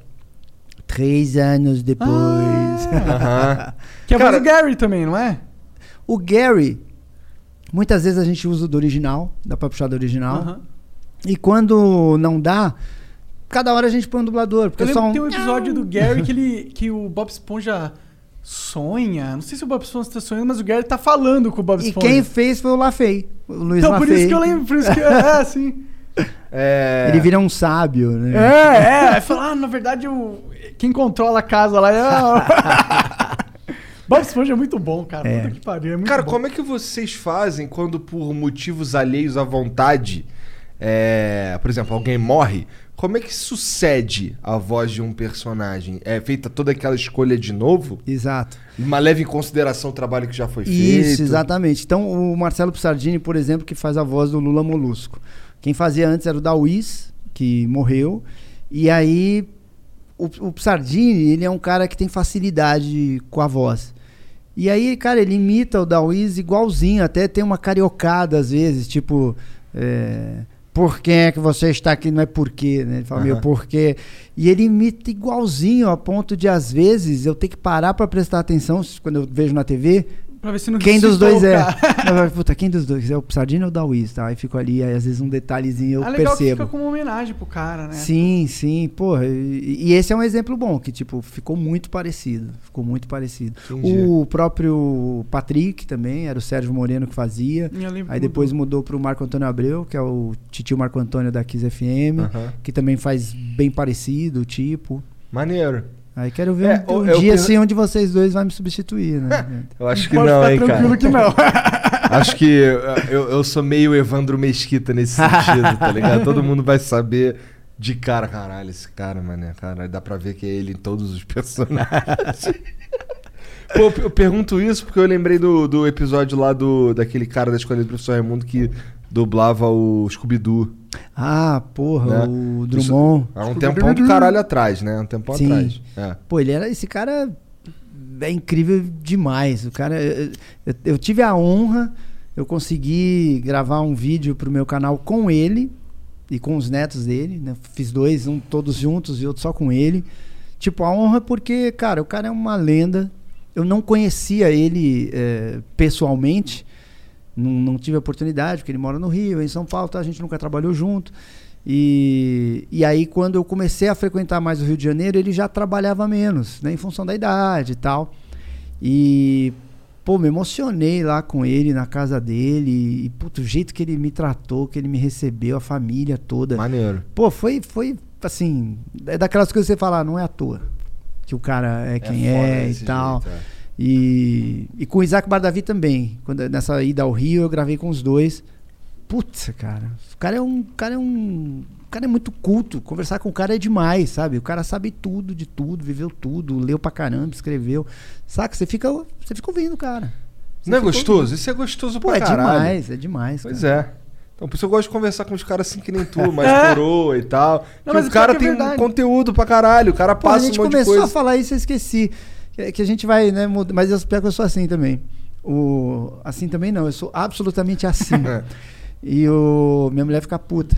Às vezes a gente vai fazer vídeo pro canal, ah, o tema é o livro, tu troca, cara, quando vai ver, Já tá em outro lugar, muito longe. porra, aí ela fica pé da vida, o editor mas- também. mas o A tua mulher trabalha contigo, então? Sim, Ela, Ela te ajuda a gerenciar a tua empresa. tudo, cara, tudo. É é- é ela que lida com, com os clientes, que conversa né, com os clientes, que fecha algumas coisas. Ah, Tá com ela há muito tempo? Antes da empresa e tal? Tô com ela há uns sete anos, mas a gente fez, é, acho que a Então gente fez foi- sete anos de casados Então foi ao, durante a, a- a- essa empreitada Isso. aí. Ela entrou numas de, de, de atender cliente e tal, aí depois que a empresa passou a ser, a ser 100% minha, aí ela acabou tendo que meter mais a mão na massa ainda, mas ela cuida do canal, né? Ela, ela- no começo ela, era ela que gravava e que editava. E, e os conteúdos também, ela sugeria muito. E por que, que é- ela tem facilidade com isso ou ela aprendeu isso daí? Não, ela, ela é formada em rádio e TV, Ah, trabalhou tá. na HBO e Ah, tal. então e o lá. canal surgiu porque eu tive que tirá-la da HBO para me ajudar na empresa, que a empresa foi crescendo e o atendimento estava ficando ruim. E eu acho que o atendimento tá ali entre as três coisas mais importantes. E então era fundamental. E até em função disso, a empresa cresceu bastante pela forma como ela se antecipava, como ela atendia, enfim. E aí ela começou a sentir falta de produzir conteúdo. E ela falou, porra, vamos fazer um canal. E aí eu falei, ah, não, não, não, não quero e tal. Fazia então muito foi ela tempo. que te trouxe ah, pra esse mundo então a de ideia Sim. foi dela, não é o Wendel Beze- Bezerra. Sem dúvida. E eu não queria, porque fazia muito tempo que eu não falava para uma câmera, eu estava muito afastado disso. Ah, eu ia achar que ia ficar ridículo e tal. Mas a gente ia se separar se eu não fizesse. e aí eu comecei a curtir demais com o tempo. O, o público vai sugerindo temas, vai elogiando, vai falando, sei o que. Aí você começa a vir, vira um compromisso. Fala, porra, eu tenho que fazer vídeo toda semana, eu tenho que fazer, porque senão o pessoal vai reclamar e tal. Tem e, alguém, uma expectativa, uma audiência que você cativou, né? e eu comecei a curtir muito. é, e foi também fundamental, assim, pra, pra nossa vida, pra, pra, pra, pra minha projeção. Ah, No teu canal lá tu fala do dia a dia da empresa também? Pouco. É. Pouco porque é difícil, a gente não pode falar muita coisa, tudo é, é- tem contrato de Ah, confidencialidade. por causa que trabalha com o acesso aos né? estúdios não é todo mundo que entra, tem. é, como é que é o nome? Biometria, biometria. exato. E não é todo mundo que tem acesso, então eu não posso entrar de repente Pô, no isso eu estúdio. gostei dessa ideia aí, hein? Pôr uma biometriazinha assim nos estúdios, né? Caralho, chatão, mano. Caralho. Ó, o Monark é o cara que fala assim, ó, tem dinheiro? Vamos zerar. e aí, mas vai ter, vão ter dois vídeos logo logo que são making offs de produções. Então depois, que já saiu, pode. exato, é. exato. Aí vai, a gente vai contar um pouco desde a tradução, ah, da direção, da adaptação musical, da dificuldade de gravar com um cara lá no Rio de Janeiro, de gravação remota. A gente vai mostrar um pouquinho. Só se tu puder. Isso. Que conteúdo que é Ah. esse daí? ah, É de que, de que projeto? que dia é hoje? fizeram? Hoje é dia 1. É, mas Não tudo pode bem. falar. Não, eu, Não, eu se não acho pode que falar, sim. não pode, Wendel. Não, pelo eu amor acho de Deus. que sim. Ah, eu, a gente fez uma série nova do Bob Esponja que vai ser lançada, acho que daqui dois, três dias. Da hora demais. E que são eles crianças. Caralho! É, é eles no acampamento e tal. Caralho, que é bem le- hora. Não, os caras são demais, cara. Eu tava comentando dublando lá. Falei, cara, faz mais de 20 anos. Como é que os caras ainda produzem coisa legal, divertida, diferente, Tipo roteiros? Simpsons, né? Os caras que não, não Meu, para nunca de ter boas é ideias. né? surreal. E, e aí é em 3D já, é, é outro, outro, Outro gráfico. tipo de outro de- animação Pô, tal. cara, incrível. Maneiro. E aí então a gente vai contar um pouquinho como é que foi esse processo. E tem um filme. Tu trabalhou nele muito tempo? Quero dizer assim, é, faz muito tempo que tu sabe que esse projeto existe? Não, chegou em cima da hora, com um prazo apertadíssimo. Foi uma loucura, um inferno pra fazer. Foi. Salve Nickelodeon. Cuidado com essas porra aí, cara. Fiquei rouco até, porque a, a voz do Bob Esponja exige. Exige, e eu gravo te vem tipo uma hora e meia, duas no máximo por dia. Eu tava tendo que gravar quatro, cinco horas por dia pra pra poder entregar. E a gente ainda atrasou um dia. Porque, Ué. porque não cabia. Foi muito em cima. Você tem que traduzir, é, cortar em anéis, fazer a programação, marcar com os atores. Você depende da agenda do cara. Você quer gravar segunda, o cara fala só posso quinta. Fudeu. Senta no chão e chora. Só vai ser quinta-feira que vai gravar. né? No meu caso, a voz tem que aguentar, porque se eu ficar sem voz, não vai gravar. É, então foi meio. Foi meio Entendi, tenso, entendi. assim. Pô, isso aí daria um bom conteúdo, essa, mostrar É, essas coisas Vai assim. rolar, né? Quando Sim. é que tu começa a soltar esse conteúdo aí? Ah, acho que talvez daqui uma, duas semanas já deve estar no canal. Legal. E tem um filme que, porra, é legal pra caramba, esse eu não tenho certeza se eu posso falar. Então não fala. Mas é um filme muito legal, muito bacana, que tem o Tom Holland. Ah, você tá. Mini spoiler. Bom, tem o Tom Holland no filme, hein, gente. Então já começa a pesquisar aí qual que é o... tá. O Erasmo. Caralho, a foto do... Olha o cachorro quente do Erasmo. Olha a foto de perfil do cara. Caralho, é um pão e um cachorro dentro É do um pão. mini salsichinho. Salve, salve família. Wendel, você conhece o canal do YouTube Voice Makers? Se sim, o que acha deles? Rolaria um collab? E o Bear Grylls, Grills, já chegou a conhecê-lo ou tem vontade? O, conheço sim Voice Makers, estou pra entrar em contato. Todo mundo fala, Que porra, que faz é? um vídeo, conheço. faz É um cara que vídeo. fica fazendo as redublagens, né? Isso, é, é legal, é bacana. E aí que eu queria fazer um, um vídeo com eles, que acho que vai ficar bem legal. E o pessoal pede muito. Ah, o Bear Grylls, é, porra, eu acho ele um cara muito fera. Não conheço, eu já conheci o Cake Boss, já conheci o Sean Astin, ah, conheci o Marlon Wayans, mas é. Marlon Wayans é doideira também. Pô, muito legal. É. Foi o trabalho de dublagem mais difícil que eu já fiz.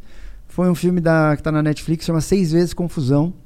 Onde ele faz, na verdade, sete personagens. E eu dublei todos. Caralho. Assim como ele fez todos, né? É, Ah, um desafio Porra, foi o trampo mais altura. difícil que eu já fiz. Mas muito legal. E aí eu conheci ele, porra, o cara super gente boa, super. Ele Você, é, você conheceu ele antes ou depois cara- de fazer o Depois. Entendi, entendi. Deve ser aquele cara de tu trocar ideia com. Bom, eu imagino, né? Mas é que assim, eu- toda vez que eu, que eu vejo esse cara, eu sinto vontade de ir. sabe? Só de olhar pra cara dele, caralho, esse cara é engraçado. É, ele é uma figura, né? E aí ele veio pra divulgar o filme aqui no Brasil. E aí eu acabei encontrando com ele lá no, no The Noite. e, eu, e assim, foi legal que quem proporcionou o encontro mesmo foi o, o Danilo. Danilo. Ah, o Danilo Exatamente. Não, porra, ele. Eu acho incrível. Sim. Eu sou mega fã dele. Como pessoa. Dele, e- ele. Aham. Exato. Aham. Porque, ah, você observa as coisas e tal, aí você percebe, né? Quem. Às vezes as pessoas que nem vocês aqui, né? Acha que, porra, os caras conversam o dia inteiro, fica ali tomando, né, a coquinha. Só no bem bom, fumando maconha. E aí, mas porra, ninguém é, sabe. fumando tabaco orgânico. E aí ninguém sabe, porra, o quanto que trabalha pra chegar ali, né? E eu observo muito esse tipo de coisa. E eu vejo ali o Danilo, que, porra, é, é odiado. O Ele é odiado por uma galera nada a ver, Eu né, tava vendo ele falando no Pânico, Ah.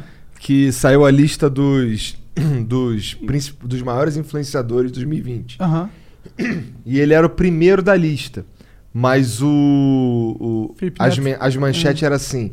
É, Felipe Neto está entre os principais influenciadores do Brasil, tá ligado? Só que ele era o quarto, um bagulho assim. É. E o Danilo era o primeiro, e não, nem, não mencionava o Danilo no bagulho. Engraçado, né? Isso. E, porra, o cara ajuda tantas pessoas, cara, emprega tantas pessoas é, é, e, e trabalha.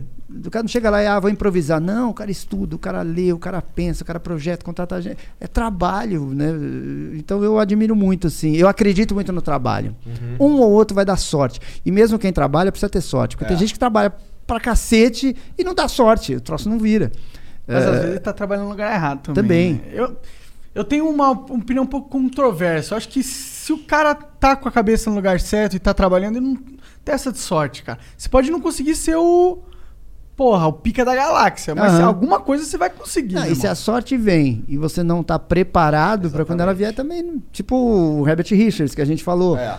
Porra, de repente eu cruzasse com o Walt Disney e talvez não acontecesse nada. Imagina se ele não Entende? tivesse um puto estúdio quando o Walt Disney veio da segunda vez conversar Aham. com ele. O Walt Disney você vai falar, "Ó, legal, pô, legal te ver de novo, tchau. Era isso que eu. Ou, ou também é, o cara que é fechado demais, né?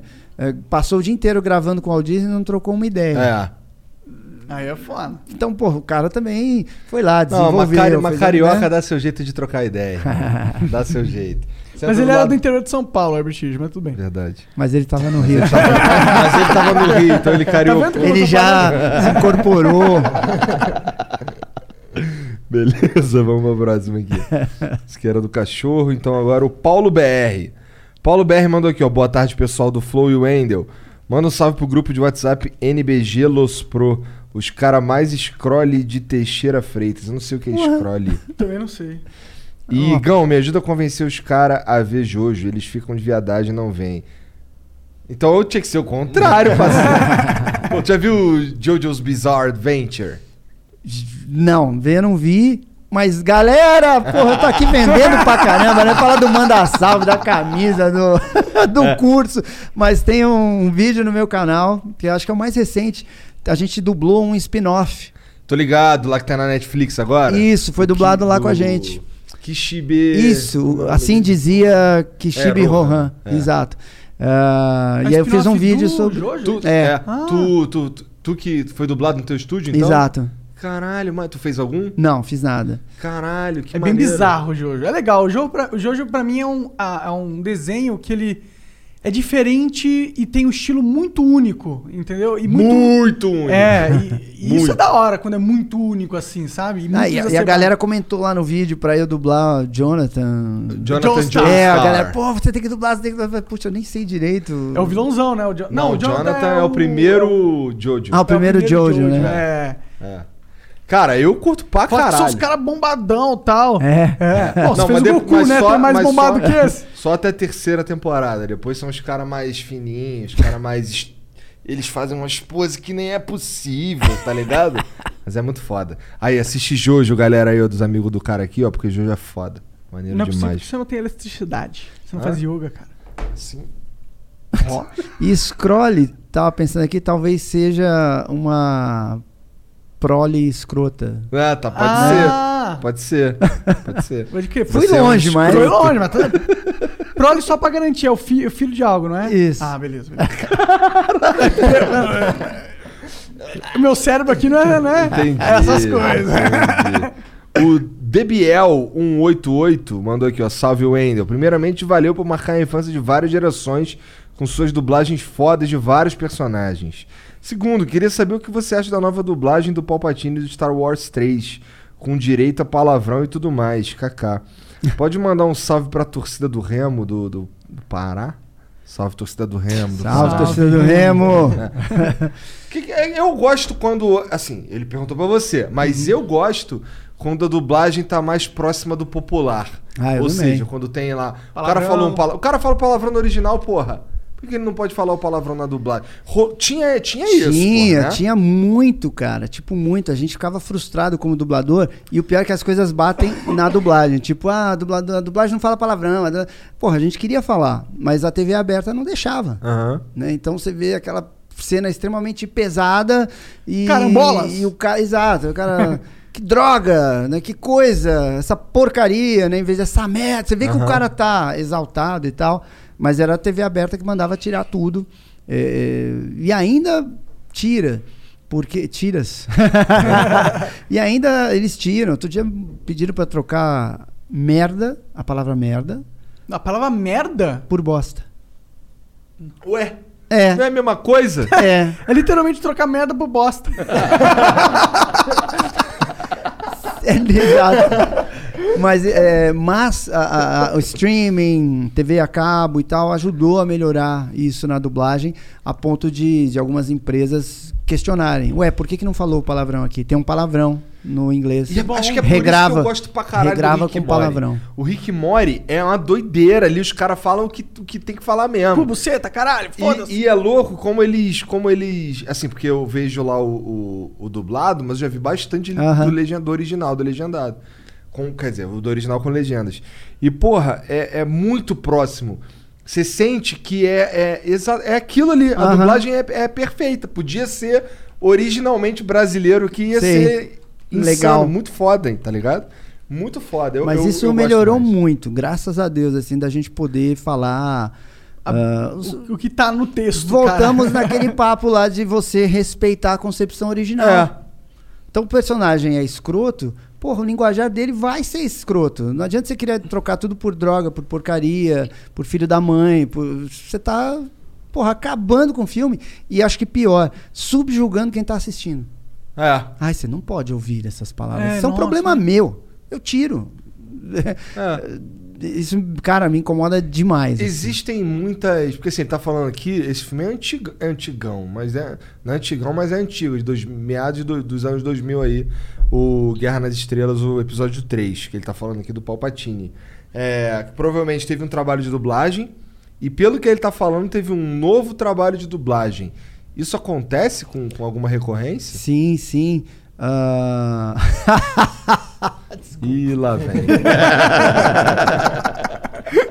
Não, é que a minha mulher é uma figura, né? É. Aí, tipo, eu ia falar de novo, tem um vídeo no canal, ela vai falar, para de falar do canal.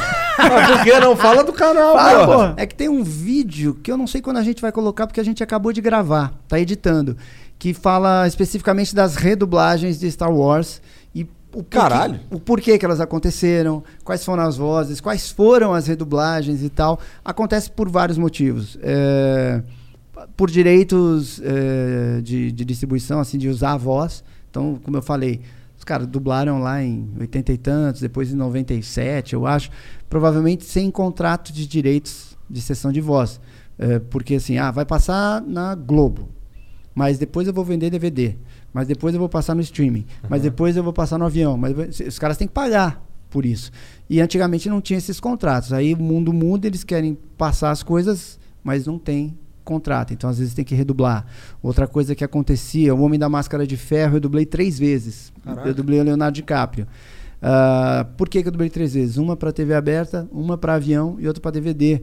Porque era comum empresas de distribuição comprarem aquele filme só para um tipo de mídia. Então dublava três vezes. É, Entendi, caraca. aí tem a questão, às vezes. Dá de- pra gente então te ouvir três vezes diferente. Eu adorei, né? Que eu ganhei três vezes o negócio. E no último, no último eu já sabia tudo. Já, não, pode gravar. Pode gravar que eu lembro dessa Ah, já, cena. já fiz essa prova. É, exato. É, acontece também ah, por uma questão de concepção, tipo, porra, essa dublagem tá muito antiga. Hoje a nossa empresa trabalha mais assim, ou a dublagem não é aceita desse jeito, vamos pôr os palavrões, é, ou tipo, como eu falei antes, que hoje tem uma preocupação maior com o, o match voice. Então, porra, essa voz aqui, na verdade, não tem nada a ver com a voz original, vamos trocar. Então passa por muitas, muitas Às vezes é um louco. Senta um louco lá no escritório em Londres e o cara para dizer que ele chegou, fala, não, vamos trocar tudo. Ah, tem, tem cara, de tudo. isso. Tem de tudo. Ah, que mais? Sei lá, tem, Então, ent- cara, mas é por aí. Então, de, ver- de verdade, é um mercado muito grande esse lance de dublagem. Porque pode, assim, além das novas produções, ainda tem produções antigas sendo redubladas. né? Isso, produções antigas sendo redubladas, streaming crescendo pra caramba no país inteiro. Ah, 70, 75% do público prefere dublado, por isso que se dubla, porque a dublagem é infinitamente mais cara que a legendagem. Se não desse retorno, não dublava, porque senão não faria sentido. Aham. Ah, cinema, né, apesar agora da gente estar vivendo nesses períodos de- de Pandemia. pandemia e tal. É, antigamente dublavam-se os filmes infantis. Hoje, cara, tem filme dublado o tempo inteiro para cinema e muitas vezes filmes com classificação de 16, 18 para cima e tal. Então a barreira contra a dublagem mudou Foi demais cedendo. e traz muito volume de trabalho. Games, Games, que né? antigamente era tudo legendado, aí depois passaram a fazer em Portugal.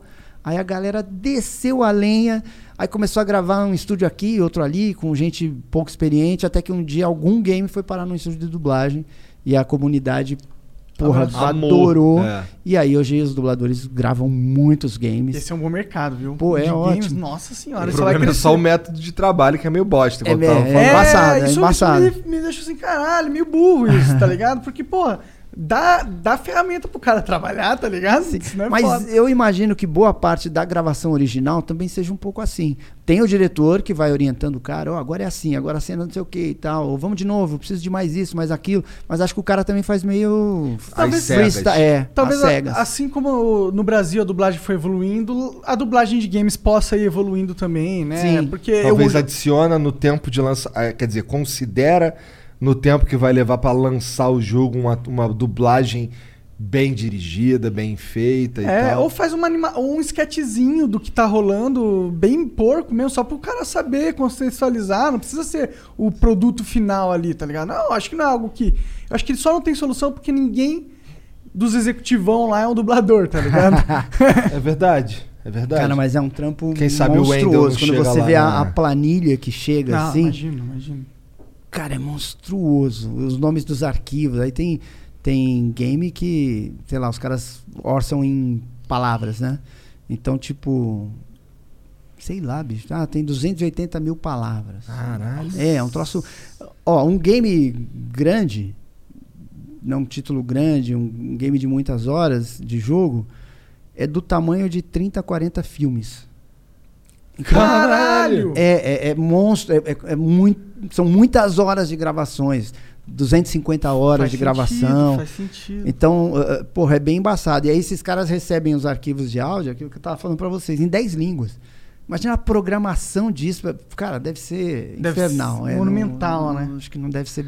é, Acho que, deve, é, acho que é mais difícil fazer um game do que fazer. O maior que tu fez foi o um Detroit, de- falando de jogos?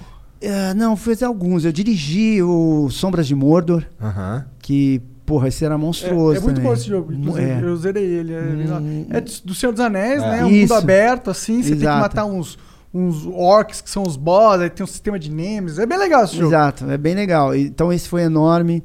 O E tá bem Horizon, dublado. Horizon foi a gente que fez. Ah, é, o Horizon Zero, Zero Dawn. Dawn. Zero Down, é. É, Esse, também, esse eu joguei dublado também. A gente fez o Mortal Kombat 11, que também foi bem legal. Uh, Injustice 2. Porra, eu sou péssimo Ah, de porra, nomes. então fez uma- vários, fez um monte de, de game grande, assim. Esse que tu, que tu tem a- é, do LoL, que é a tua voz, esse daí fez no teu estúdio também? Então, essa história é maravilhosa. Preciso agradecer sempre. Dublavam em algum estúdio X, que eu não, não sei qual é. E, e aí, eles. A, a Riot fazia assim: eles gravavam um campeão e acho que lançavam um preview no, no canal deles no YouTube, Aham. alguma coisa assim. Tipo isso. E, porra, a galera odiou o Lee Sin. O dublador? É, porque A eu também não do sei quem é, mas Aham. meteram o pau. E alguém foi lá e escreveu: deveriam gravar com o Wendel Bezerra. E aí virou cascata na- nos comentários. Entendi. É, Wendel Bezerra, Wendel Bezerra. Aí os caras, caramba, quem que é o Wendel? Tá bom, vamos, vamos procurar. aí entraram em contato. E E eles tal. também não conseguem fugir de você. Caraca, cara. Aí a gente A tava. tua base de fãs, acho que ela queria que o planeta É tivesse a voz do Wendel Bezerra. Aí a gente eh, entra, a gente tava começando com o estúdio, com a Unidub e tal, não sei o que, pá, e aí ele tava com esse problema lá com o estúdio, não sei o que, a gente falou, bom, além de você ter me achado, beleza, legal, vou fazer o, o Licim, nós somos um estúdio, então podemos gravar aqui. E aí começou. Até hoje a gente grava Ah, com a Riot. Você faz tudo do LOL? Sim. Muito Isso maneiro. Tá muito grande. Desde o Licim. Eles passaram a gravar tudo ali com a gente. E é uma relação aí que já tem uns oito anos. Porra, que foda. Puta Mais relação ou menos. se ter. Acho que é a maior Não, empresa eu- nesse sentido no Brasil atualmente. Não, eles são Salve muito. Riot, lança logo esse jogo de luta aí, pelo Ô, amor de lançou Deus. MMORPG, na moralzinha. É que vai demorar uns 5 anos ainda. Mas a galera lá é muito legal, é muito bacana. Fui visitar lá o escritório deles e, enfim, o pessoal é muito legal.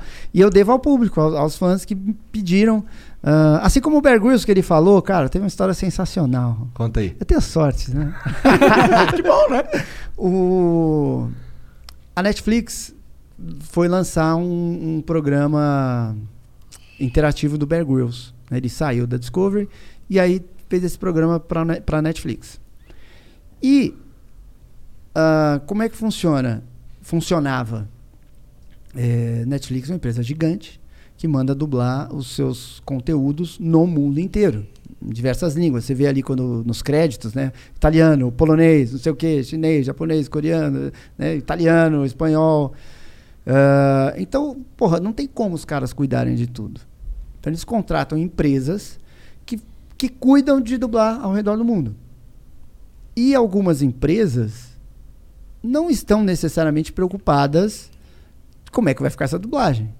Então, ah, tem empresa A, B, C, D. Ah, esse aqui tá com preço mais barato, tá? Vai entregar na nossa data? Não, manda com eles. E o que aconteceu? Eh, E hoje mudou. A Netflix, ela, ela criou um programa interno onde ela estabeleceu os seus parceiros de dublagem no mundo. Visitou. Então vieram pessoalmente ao Brasil, visitaram 40 estúdios até escolher os estúdios que trabalhariam para elas. Então hoje elas ainda a Netflix ainda contrata essas empresas que gerenciam o, o trabalho de dublagem, mas ela fala só que você só vai gravar com um desses sete aqui. Porque um desses sete vai atender o que eu quero de segurança digital, de segurança física, de qualidade de áudio, de qualidade artística, de, de qualidade Segurança de tradução. digital deve ser um rolê. Nossa.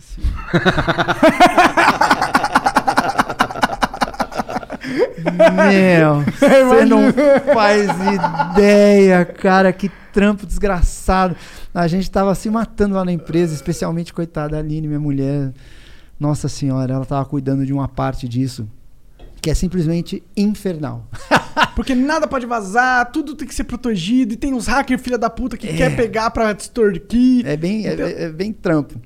Mas enfim, a Netflix tem todo esse cuidado e, e hoje nós somos um dos desses parceiros. E, e aí o que aconteceu? O Bear Grylls foi cair num estúdio X e o que, que os caras fizeram? Foram gravar em outra praça, que não o Rio São Paulo, porque acaba sendo mais barato e é compreensível, né? Porque aqui tudo é maior, né? Tal. Ah, e aí a- a- a a comecei a É. comecei a falar. A cagada foi a seguinte: em vez deles colocarem outra voz e pronto, estamos usando outra voz, eles colocaram um cara me imitando. Essa foi a, a- a- a- acho que a grande grande vacilo. Netflix não tá sabendo, manda dublar, tal, recebeu, supõe que vai usar a voz, né, já meio que estabelecida e tal. Soltaram um teaser no YouTube.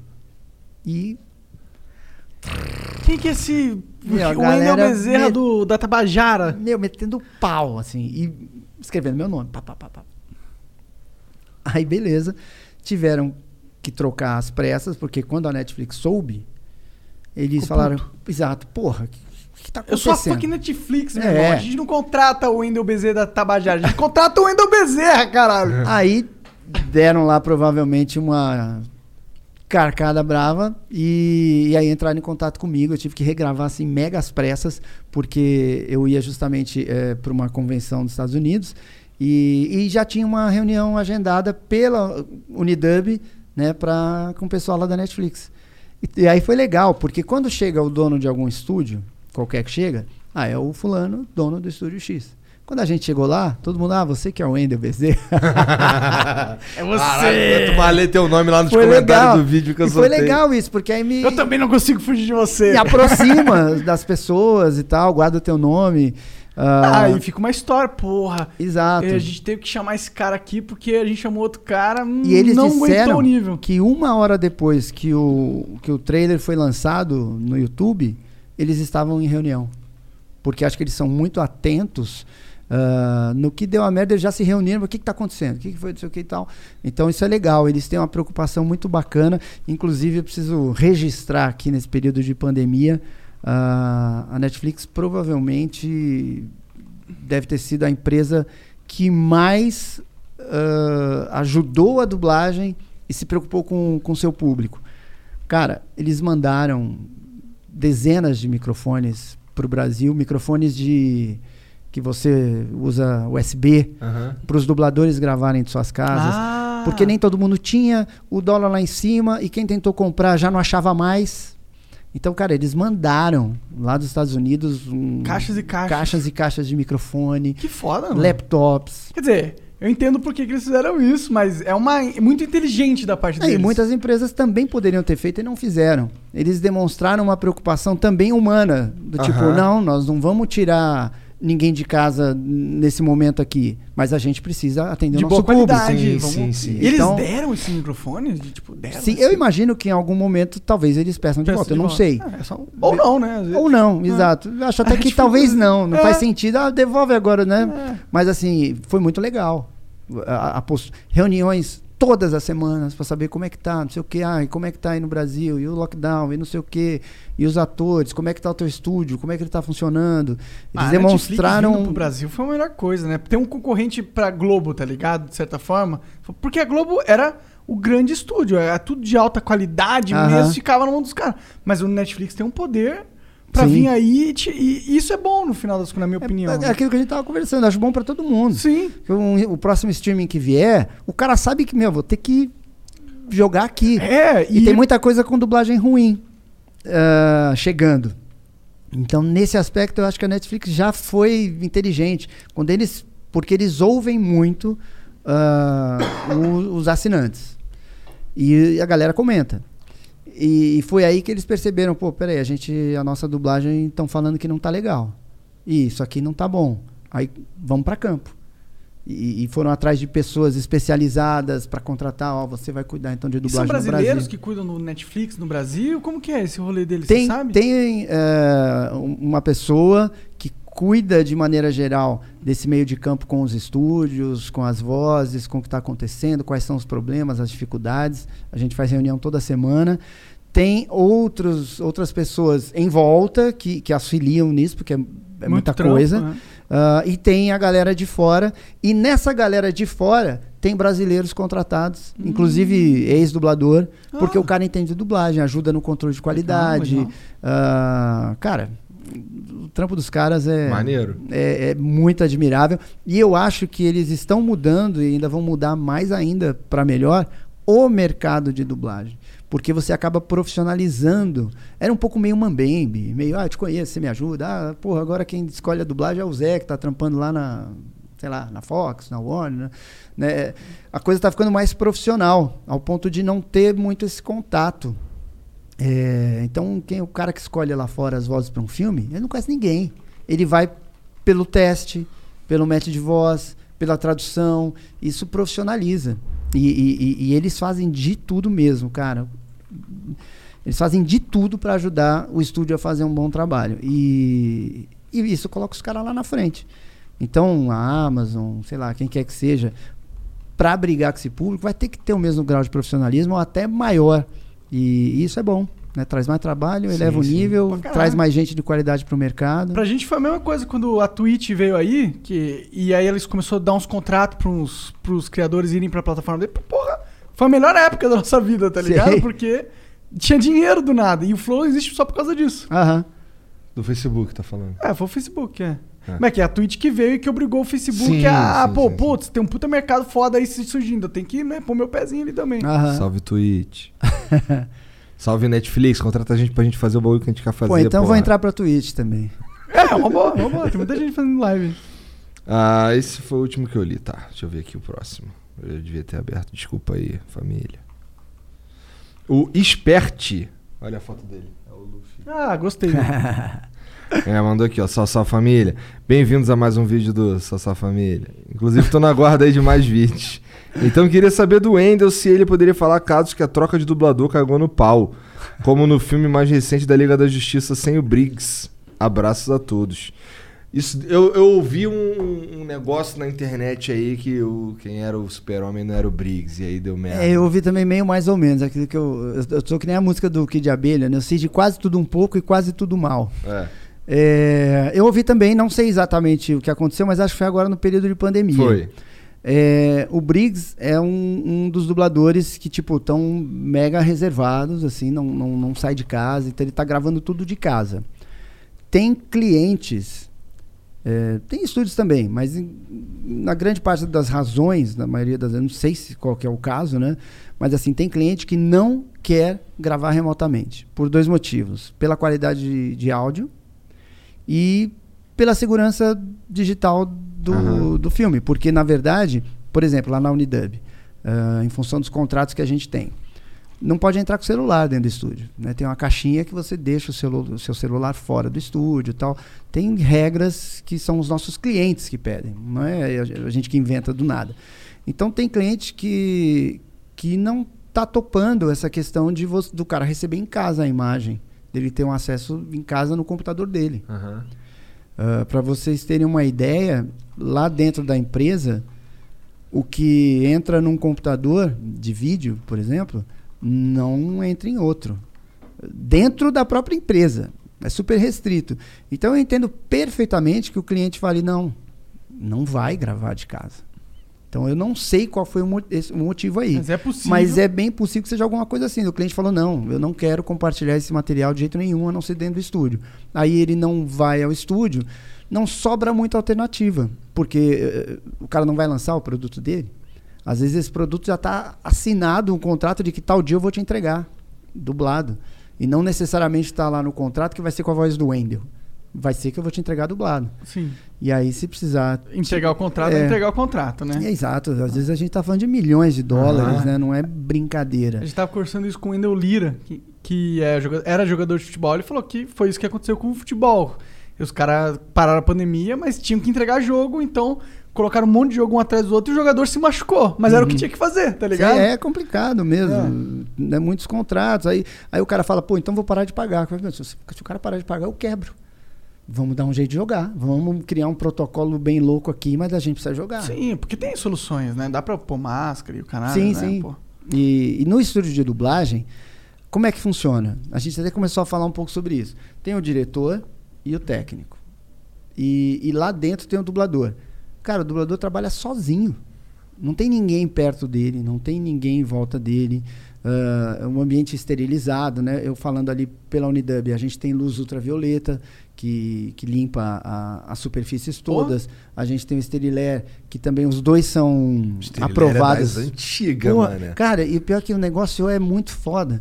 Ele foi aprovado agora pelo Inmetro como ah, eficaz na, na eliminação do, do vírus do coronavírus, aquelas coisas 99,9% e tal. Então, cara, o, o estúdio está muito bem protegido e esterilizado. No caso da Unidub, a gente tem a- a- áreas externas grandes, né, para a pessoa esperar e tal, ou mesmo nas áreas fechadas, como é uma casa muito grande, é, também os espaços são grandes.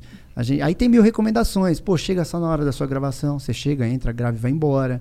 Ah, idoso, é, entra de carro dentro. Então o cara sai do carro e entra no estúdio. Não tem contato com ninguém, pega, sai e vai embora. Então é razoavelmente seguro. Eu não posso falar pelos outros estúdios, porque eu não estou lá. Não mas existe nenhum lugar 100% seguro numa pandemia. É, inclusive sua própria Exato. casa. Ex- Exatamente. Não, tem, quantas pessoas a gente fala, cara, o cara não saía e pegou, né? Bom, todo mundo fez lockdown numa época aí e mesmo assim O muita troço- gente pegou. né?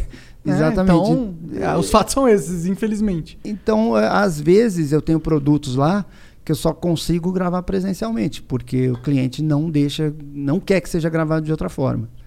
Game é Para um pouco de encher assim. o saco do cara lá que botou a outra voz que não era do Briggs, que a gente não sabe nenhum motivo. Pode e também não sido- enche o saco do Briggs, É. porque ele É, tem todo o direito ele tem o dele direito, de- exatamente. Ele tá super no O direito Briggs dele. tá lá, cheio da grana, felizão, fez vários papel foda. Vou arriscar pegar um com vírus? Não, foda-se essa porra, tá ligado? Certo ele. Sim, sim, eu também acho que, que to- a gente tem que entender todo mundo nesse É, momento sim. e não condenar ninguém. É. Não, não. Vamos condenar um vírus que tá matando. Com Essa é a parada foda, né? Exato. Prioridades, caralho. O Gustavo LGCR mandou aqui, ó. Wendel, você é fã de verdade dos personagens que você dubla? Não te incomoda ser extremamente conhecido pelo Goku e Bob Esponja e em todo canto te pedirem fazer as vozes deles? Imagino que se o dublador não for fã de verdade das coisas que dubla, isso deve ser muito cansativo. Nossa, tem que falar muita coisa. O cara, ser reconhecido pelo Goku e Bob Esponja é um privilégio. A maioria dos dubladores ah, espera ter um Goku, ter um Bob Esponja na sua carreira. puta hit. Porque isso faz, é, hit. faz toda a diferença. Ah, me incomoda às vezes uma bobagem. Tipo, eu posto uma foto, eu e meu filho, assim que ele nasceu. Aí vem aquele comentário, ah, o Goku e o Gohan. Eu Falo, puta, não, sou eu e meu filho. às, vezes, às vezes me incomoda, não é sempre. Mas eu também entendo. Nossa, eu, ia- eu, eu ia. eu- nossa, é, eu fiz um durante um tempo é, vídeo de Minecraft, né? E era pra criança. E eu Aham. tinha um negócio que era ponte, porque eu cantava, entendeu? Aham. Como é que era? Como é que é? E agora todo mundo. Não, não todo mundo pede, mas eles ped, pediam muito pra eu. É que eu não saio mais na rua. Mas é que todo mundo pedia pra eu Cantar cantar ponte, essa porra. E eu não aguento mais. Eu, eu realmente não Sim. gosto, tá ligado? Eu fico assim, mano, não vou cantar essa porra, não, você tá ligado, né?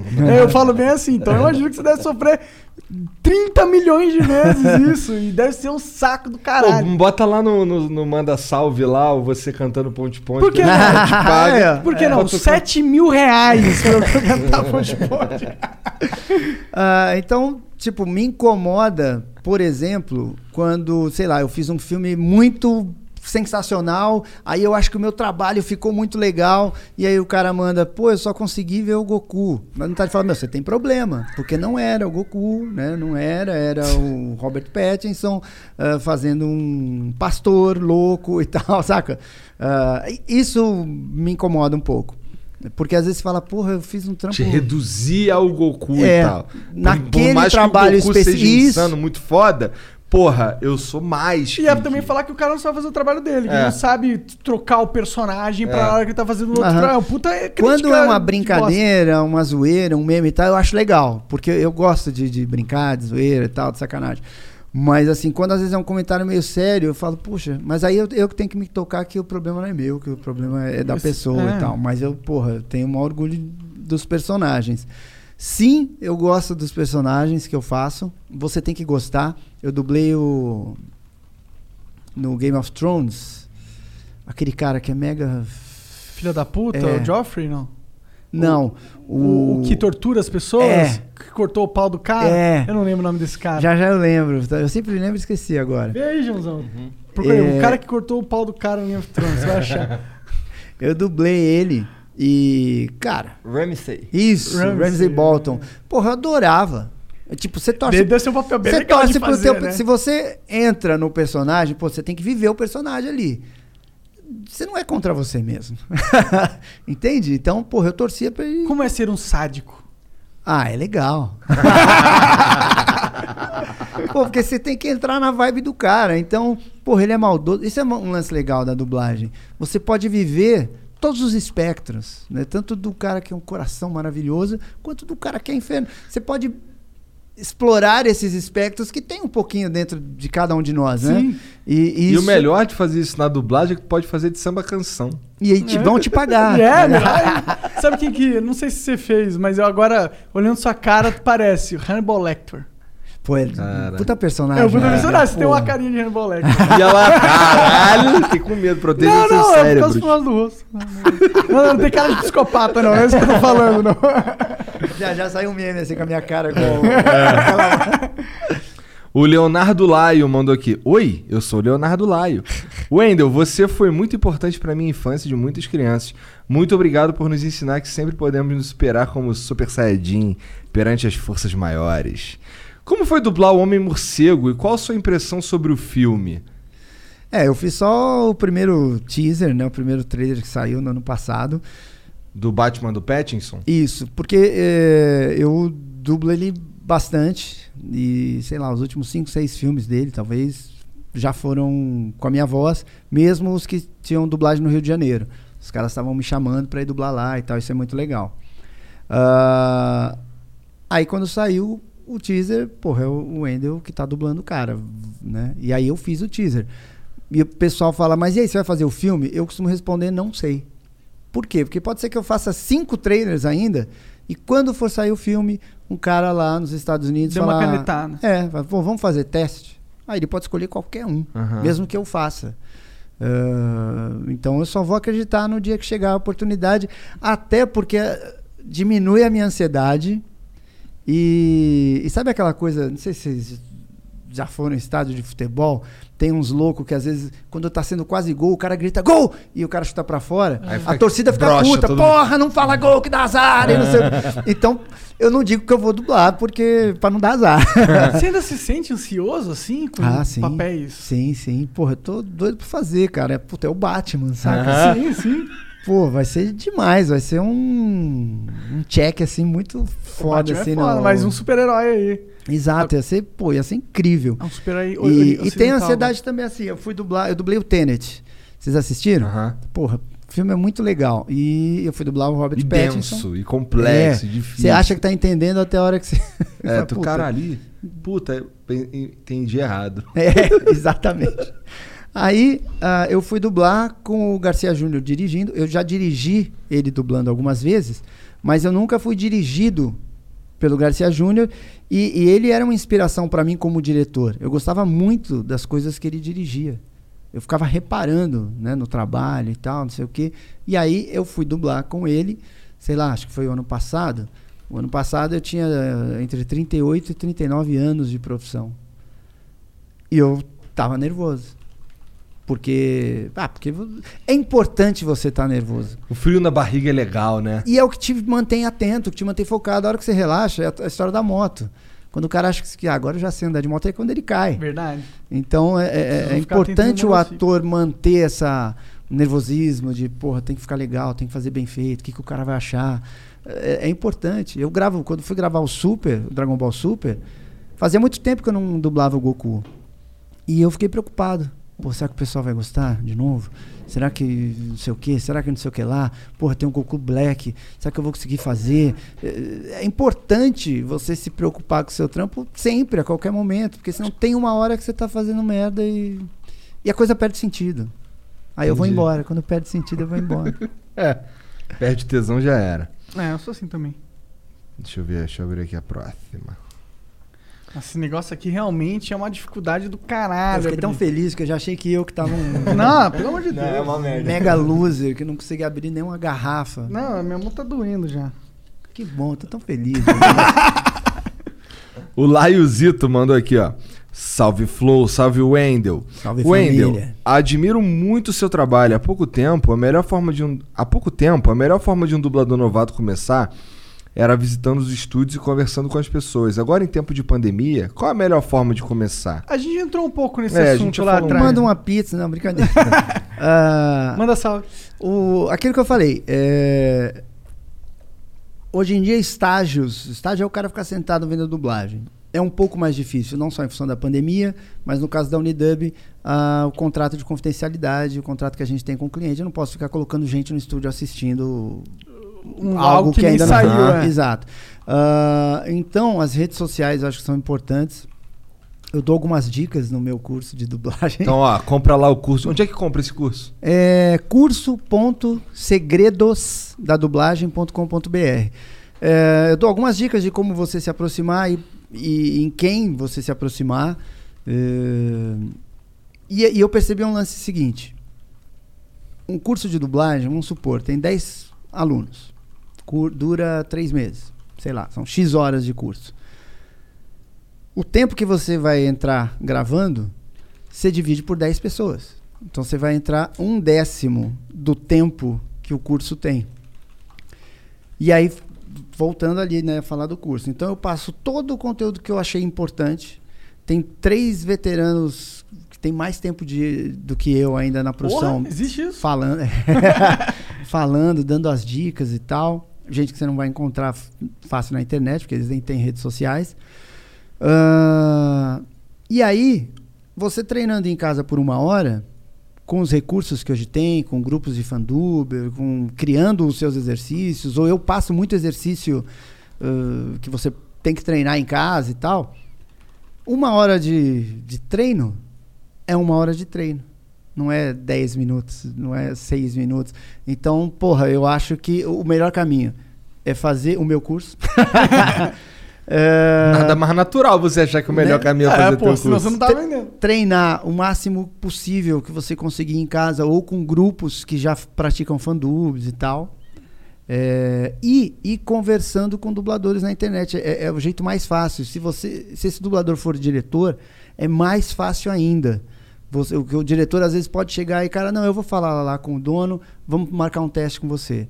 Porque às vezes o estúdio trampa tanto que, sei lá, a, a gente tem. Vou, ah, vou lá, vou, vou trabalhar. Abro lá, 50 e-mails. Aí, dois é um cara pedindo fazer um registro de voz. Só que eu tenho 48 que são mais urgentes, mais importantes, que envolvem o trabalho, data, dinheiro, enfim, atendimento ao cliente. Aí, porra, até chegar naqueles dois, já entraram mais 50. Então, o estúdio muitas vezes deixa um novato no vácuo, não é por maldade, porque ele quer voz nova. Os estúdios querem vozes novas, porque o cliente quer. É melhor para o estúdio ter mais vozes, mas torna-se difícil. Então, hoje em dia, eu acho que redes sociais, falando com dubladores, com diretores, fazendo conhecimento, insistindo com o estúdio, porque uma hora vão responder ou vão te atender e tal, Mas você tem que estar preparado. Cara, vamos supor, você pede a chance, pede a chance, pede a chance, aí o estúdio fala, beleza, vem cá, vamos fazer um registro.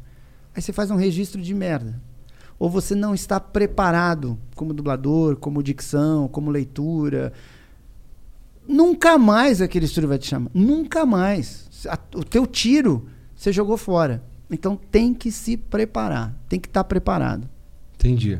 Então é curso.segredosdadublagem.com.br. Caramba, ele fala da memória, mas é sensacional. Mas é curso, né? Isso, curso.segredos. Tá. São muitos cursos, é, muitos segredos, um curso só. Porra, tem slogan já, né? Cara? Vamos dar um pix aqui. Pra... O Weber mandou aqui. Essa aqui é pro Jean. Não entendi muito bem, então tem que me ajudar, Jean. Salve, salve família. Correios, né, Jean? Você é foda. Não entendeu também? Não. Aí, aí, Weber. cara. Você vai dar pra um bom carteiro. Será que ele mandou maconha pelos correios? Porra, seria a melhor coisa. Não façam isso. O Debiel188 mandou aqui, ele já tinha mandado antes. É. A nova dublagem do Palpatine é na cena que ele mata o Windu. Colocaram poder ilimitado, porra! Caralho, maneiro! Poder ilimitado, porra! É legal. Aí sim, porra. Aí parece poder limitado pra até falar, porra. E muita gente achou engraçado, mas sinceramente acho que faz mais jus ao personagem que o Palpatine é.